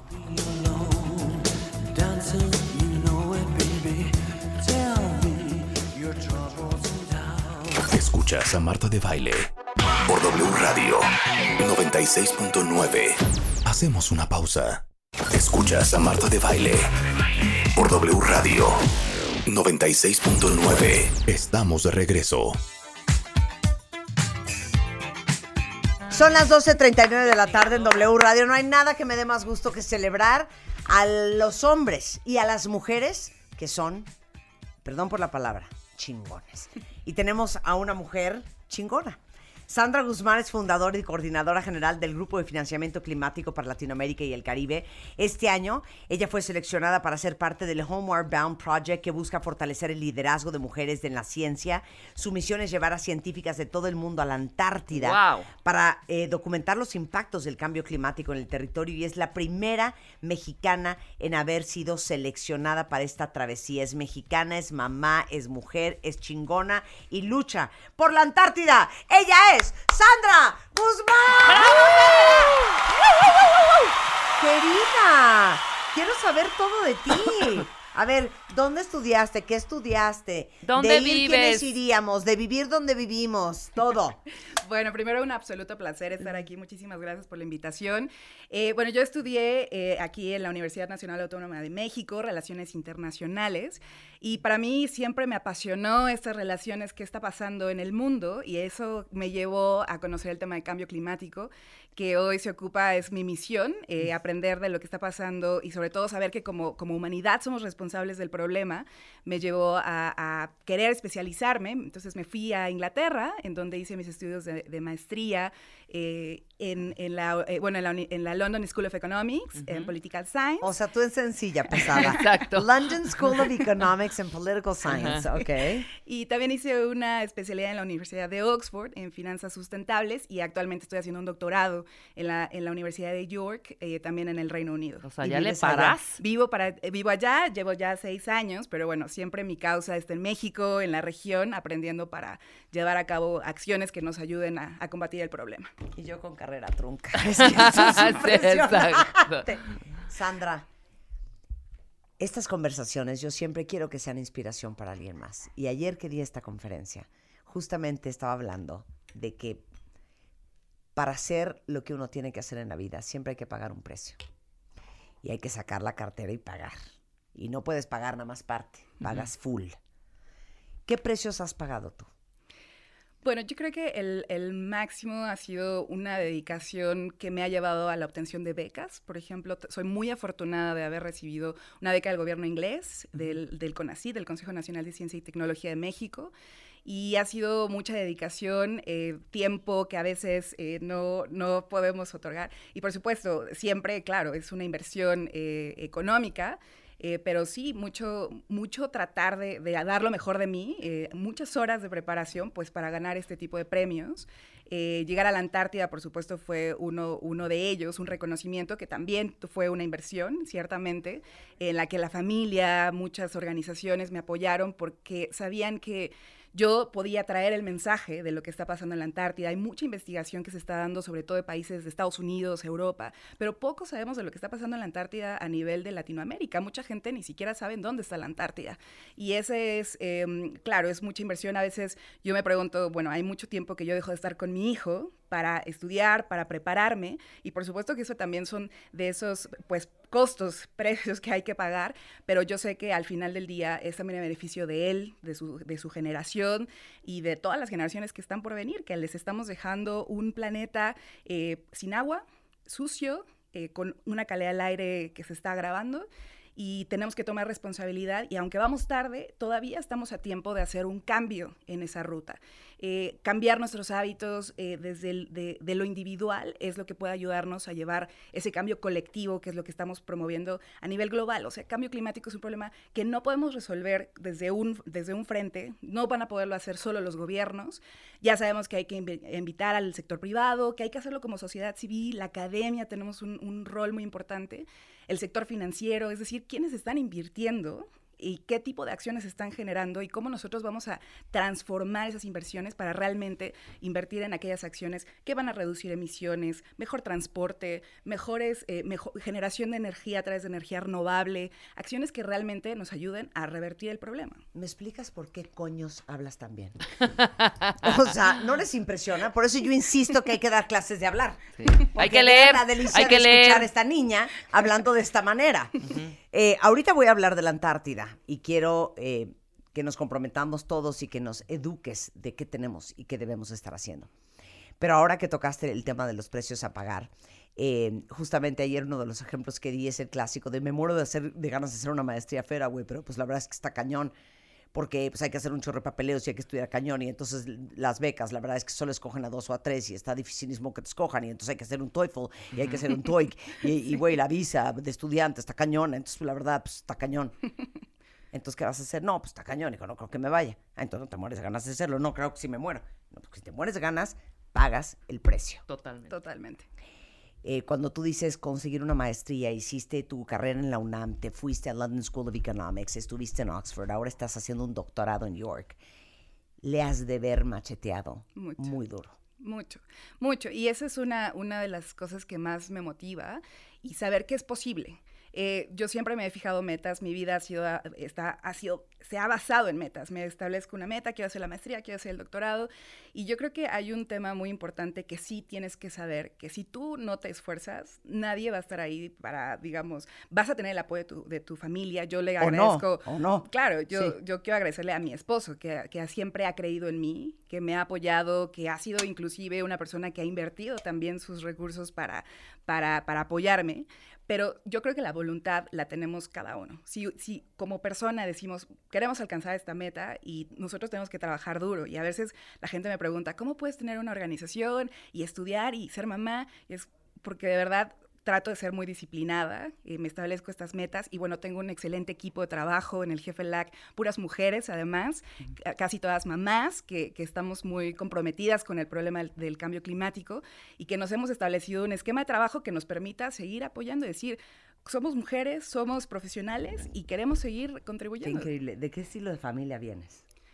Pues una familia, bueno, quizás este es un tema que me ha determinado mucho. Mi, mi mamá murió hace 11 años, ella me enseñó, tengo cuatro hermanos, entonces soy la más chica, la única mujer, y ella me ayudó mucho a empoderarme, a decirme, tú tienes que lograr todo lo que te propongas, y gracias a ella es que dije, yo no puedo quedarme atrás, ¿no? Yo tengo que esforzarme, ella, imagínate, eh, cinco hijos sola, en- se separó hace muchos años de mi padre, entonces, eso también me ayudó mucho a, a- a- a moverme y a decir, bueno, pues adelante. Entonces, eso me motivó también a irme de- de- de- del país, pero sobre todo para buscar prepararme y, y hacer mejor el trabajo que, que hago para hacer cambios sustantivos. Claro, qué impresionante. Miren lo que hablábamos ayer, cuentavientes, de no sentirte víctima de tus circunstancias y de echarle para adelante. Totalmente. Oye, este, ¿cómo está la Antártida? Danos una foto en dos minutos de la, La- gravedad. La Antártida es quizá uno de los lugares menos explorados que existen en el mundo. Hay poco de lo que sabemos. ¿Cómo pero- llegas, perdón? Sí, nosotras zarpamos de, de, de Ushuaia en Argentina, Tierra Ajá. de Fuego, Ujú. y navegamos eh, durante un par de días, cruzamos el, el estrecho de Drake, que es uno de los más complejos por, la, por, lo, por lo difícil que puede ser navegar ahí, y llegamos a la península antártica, dura- eh, y por ahí navegamos los 21 días que, que estuvimos en territorio antártico. Y ha sido, para mí la Antártida es un reflejo, es, es como estar en otro planeta, es absolutamente preciosa, es realmente eh, increíble, pero al mismo tiempo para mí llegar a la Antártida fue un absoluto, eh, una dosis de realidad saber que lo que hacemos cotidianamente, que las acciones que estamos teniendo están generando un problema que se llama cambio climático y que el cambio climático está impactando en un territorio tan lejano a nosotros, ha sido brutal. Tres de los grandes, de las grandes observaciones que, que tuvimos, por ejemplo, es uno, efectivamente, los glaciares se están derritiendo a un paso sumamente acelerado. Estamos hablando de capas de hielo que están disminuyendo y normalmente puedes ver este tipo de disminución de hielo durante verano porque es un poco más, más cálido. Pero lo que está sucediendo es que los inviernos que llegan ya no son tan calientes, entonces los glaciares ya no se, perdón, ya no son tan fríos y ya no se está alcanzando a recuperar eh, los glaciares. Nos enseñaban algunas montañas en donde ya no hay eh, recuperación de, de- de hielos e incluso está empezando a enverdecer, empiezan Claro. a, a hacer- a hacer musgos y eso también está evitando que se recuperen los hielos. Por supuesto, fuimos testigos de, de algo que está pasando con las especies endémicas. Eh, endémicas quiere decir que solo viven ahí muchos pingüinos. Eh, no sé si han escuchado, ah, hubo hace unos meses, se detectó una colonia de pingüinos, alrededor de 30 mil pingüinos que fallecieron. Y después de hacer investigaciones, está asociado a que los pingüinos ya no tienen el alimento del que se, digamos, la, la cadena alimenticia se basa en este pequeño crustáceo, que es un krill, es como un camarón pequeño, que se reproduce a cantidades enormes. Pero como el agua se está eh, calentando de alguna manera, ya no se están reproduciendo ese ritmo. Entonces los pingüinos ya no alcanzan a alimentarse, entonces tienen que viajar tienen que viajar más kilómetros para alimentarse y cuando regresan sus pequeños pingüinos ya murieron de hambre, ¿no? Entonces Oh. están literalmente muriéndose de hambre. Por supuesto vimos un cambio en el patrón de, por ejemplo, en la Antártida está considerado un, un un continente que es seco, casi no llueve. Y lo que estamos eh, viendo es que, por ejemplo, nosotros fuimos testigos de, de- de momentos en que llovía y llovía como si lloviera aquí. O sea, es, es una cuestión que es totalmente anormal. Hay investigación, pero lamentablemente hay todavía pues mucho que hacer. Existe un tratado, eh, el Tratado Antártico, que está promoviendo acciones para, para proteger a la Antártida. Y bueno, por ejemplo, México no es parte de este tratado, ¿no? Entonces, y, y a veces... Y a ¿Y veces ¿Se puede incluir o por qué onda? Totalmente, y esa es una, una de las pues de las peticiones que yo hice al gobierno del presidente Enrique Peña Nieto, para decirles, aunque pensamos que la Antártida está muy lejos, lo que sucede es que con el, con el derretimiento de los glaciares, el nivel del mar se está incrementando. Totalmente, Y claro. eso va a afectar y está afectando ya zonas costeras. Por ejemplo, en el caso de México, eh, zonas costeras, por ejemplo, como Villahermosa o Cancún, podrían desaparecer con el aumento del nivel del mar. Entonces, aunque hay cosas que están pasando en la Antártida que parecieran tan lejanas a nosotros, en realidad no están tan lejos. En realidad son cosas que nos van a afectar en México y en el resto del mundo y por eso la Antártida es como un eh, es, es realmente emblemática esta lucha global eh, porque desde mi punto de vista conservar la Antártida va a ser un asunto de conservación del mundo. Sí. Alrededor de 80% de los recursos de- del agua dulce está en la Antártida. Entonces, si estos, estos glaciares se llegasen a derretir, posiblemente, digamos, eh, de manera acelerada, estamos hablando de que también eso generaría un impacto incluso en, en- en el, en la temperatura del planeta, porque la Antártida hace un contrapeso, por ser eh, la zona más fría,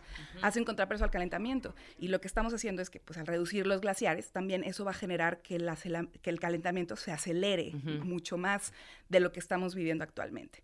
Entonces, la lucha eh, tiene que ir en, en dos vías. Por supuesto, la protección de la Antártida como, como una zona de suma relevancia por, por la conservación de, de, esta, de estos hielos. Y por el otro lado, también mitigar esas acciones que están provocando el calentamiento global. ¿Qué hacemos, hija? Ahí es en ¿Qué donde estamos está- haciendo mal? Todo, Marta, todo. aparte de todo. Creo que una de las grandes líneas es precisamente eh, el gran, digamos, eh, la cuna de, de- de las grandes emisiones que estamos eh, teniendo actualmente se debe a la, a la producción y extracción de combustibles fósiles. Petróleo, gas, carbón, que tiene grandes emisiones de gases de efecto invernadero, en particular dióxido de carbono, y lo que está generando es que pues este, este dióxido de carbono y estos gases son los que están generando el efecto invernadero que, que no permiten que pues cuando los rayos del sol entran a la Tierra y salgan, pues se quedan atorados por estos gases.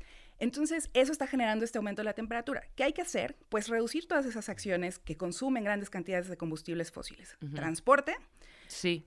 Que nosotros estamos viendo también transporte eh, que está incrementando. Si ustedes pueden salir a la calle, la cantidad de tráfico que hay, No, cada vez más vehículos en las calles y son vehículos contaminantes, es decir, que, que aunque tienen cada vez mejores o un poco mejor combustible, en realidad pues siguen siendo grandes fuentes de emisiones.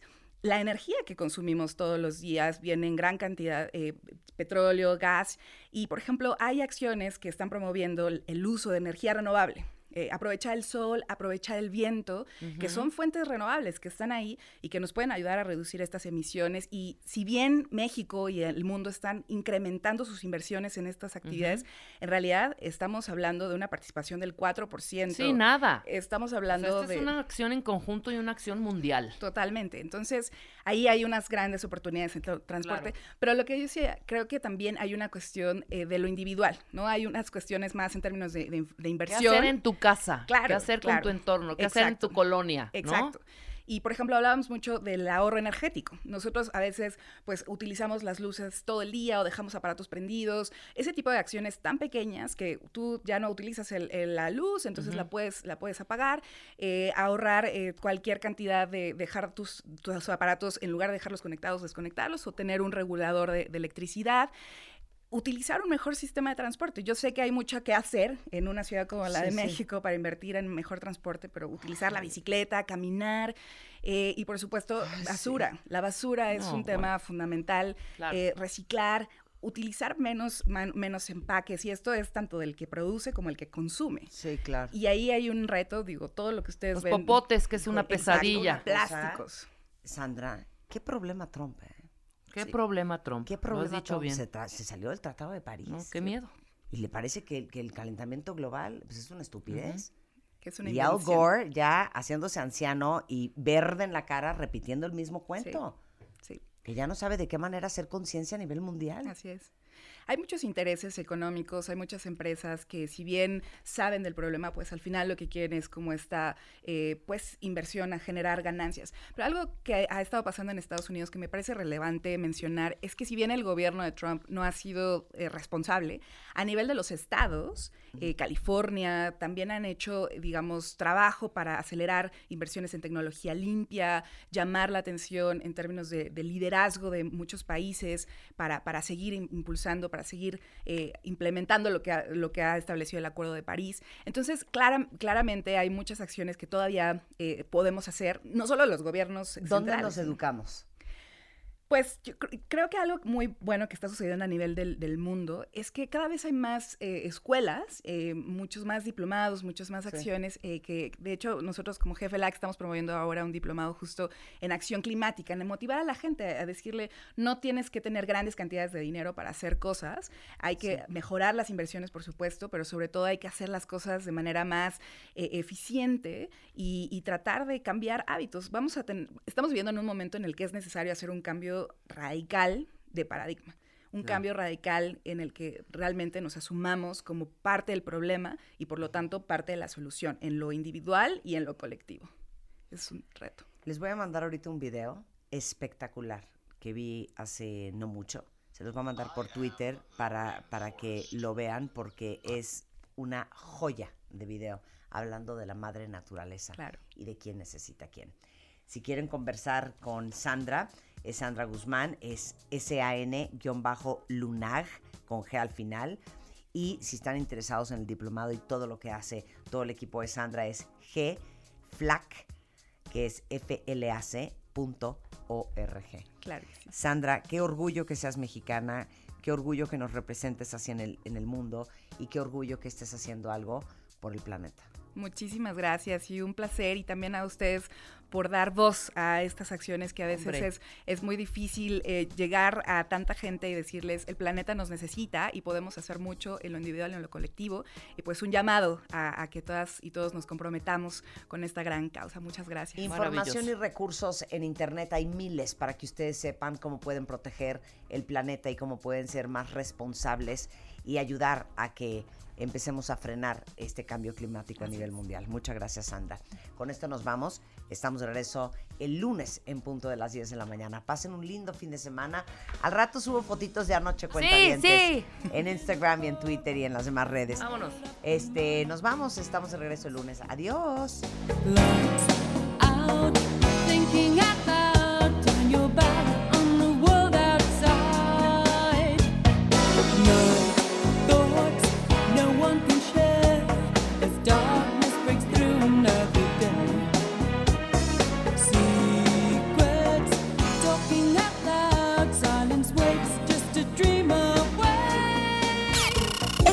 En Revista MOA, Diego Luna en portada con el poder del no. No. Una simple palabra que puede cambiar tus relaciones y tu vida. Diego nos cuenta que le quita el sueño y su no más difícil. No. Además, en tu chamba sufren de juntitis, acaba con ella. Reconoce las relaciones tóxicas y huye. Y si tienes dudas de tu terapeuta, aguas, podría ser un impostor. MOA Septiembre, una edición para aprender a poner límites sin culpa, sin pena y aprender a decir revista de Marta de Baile.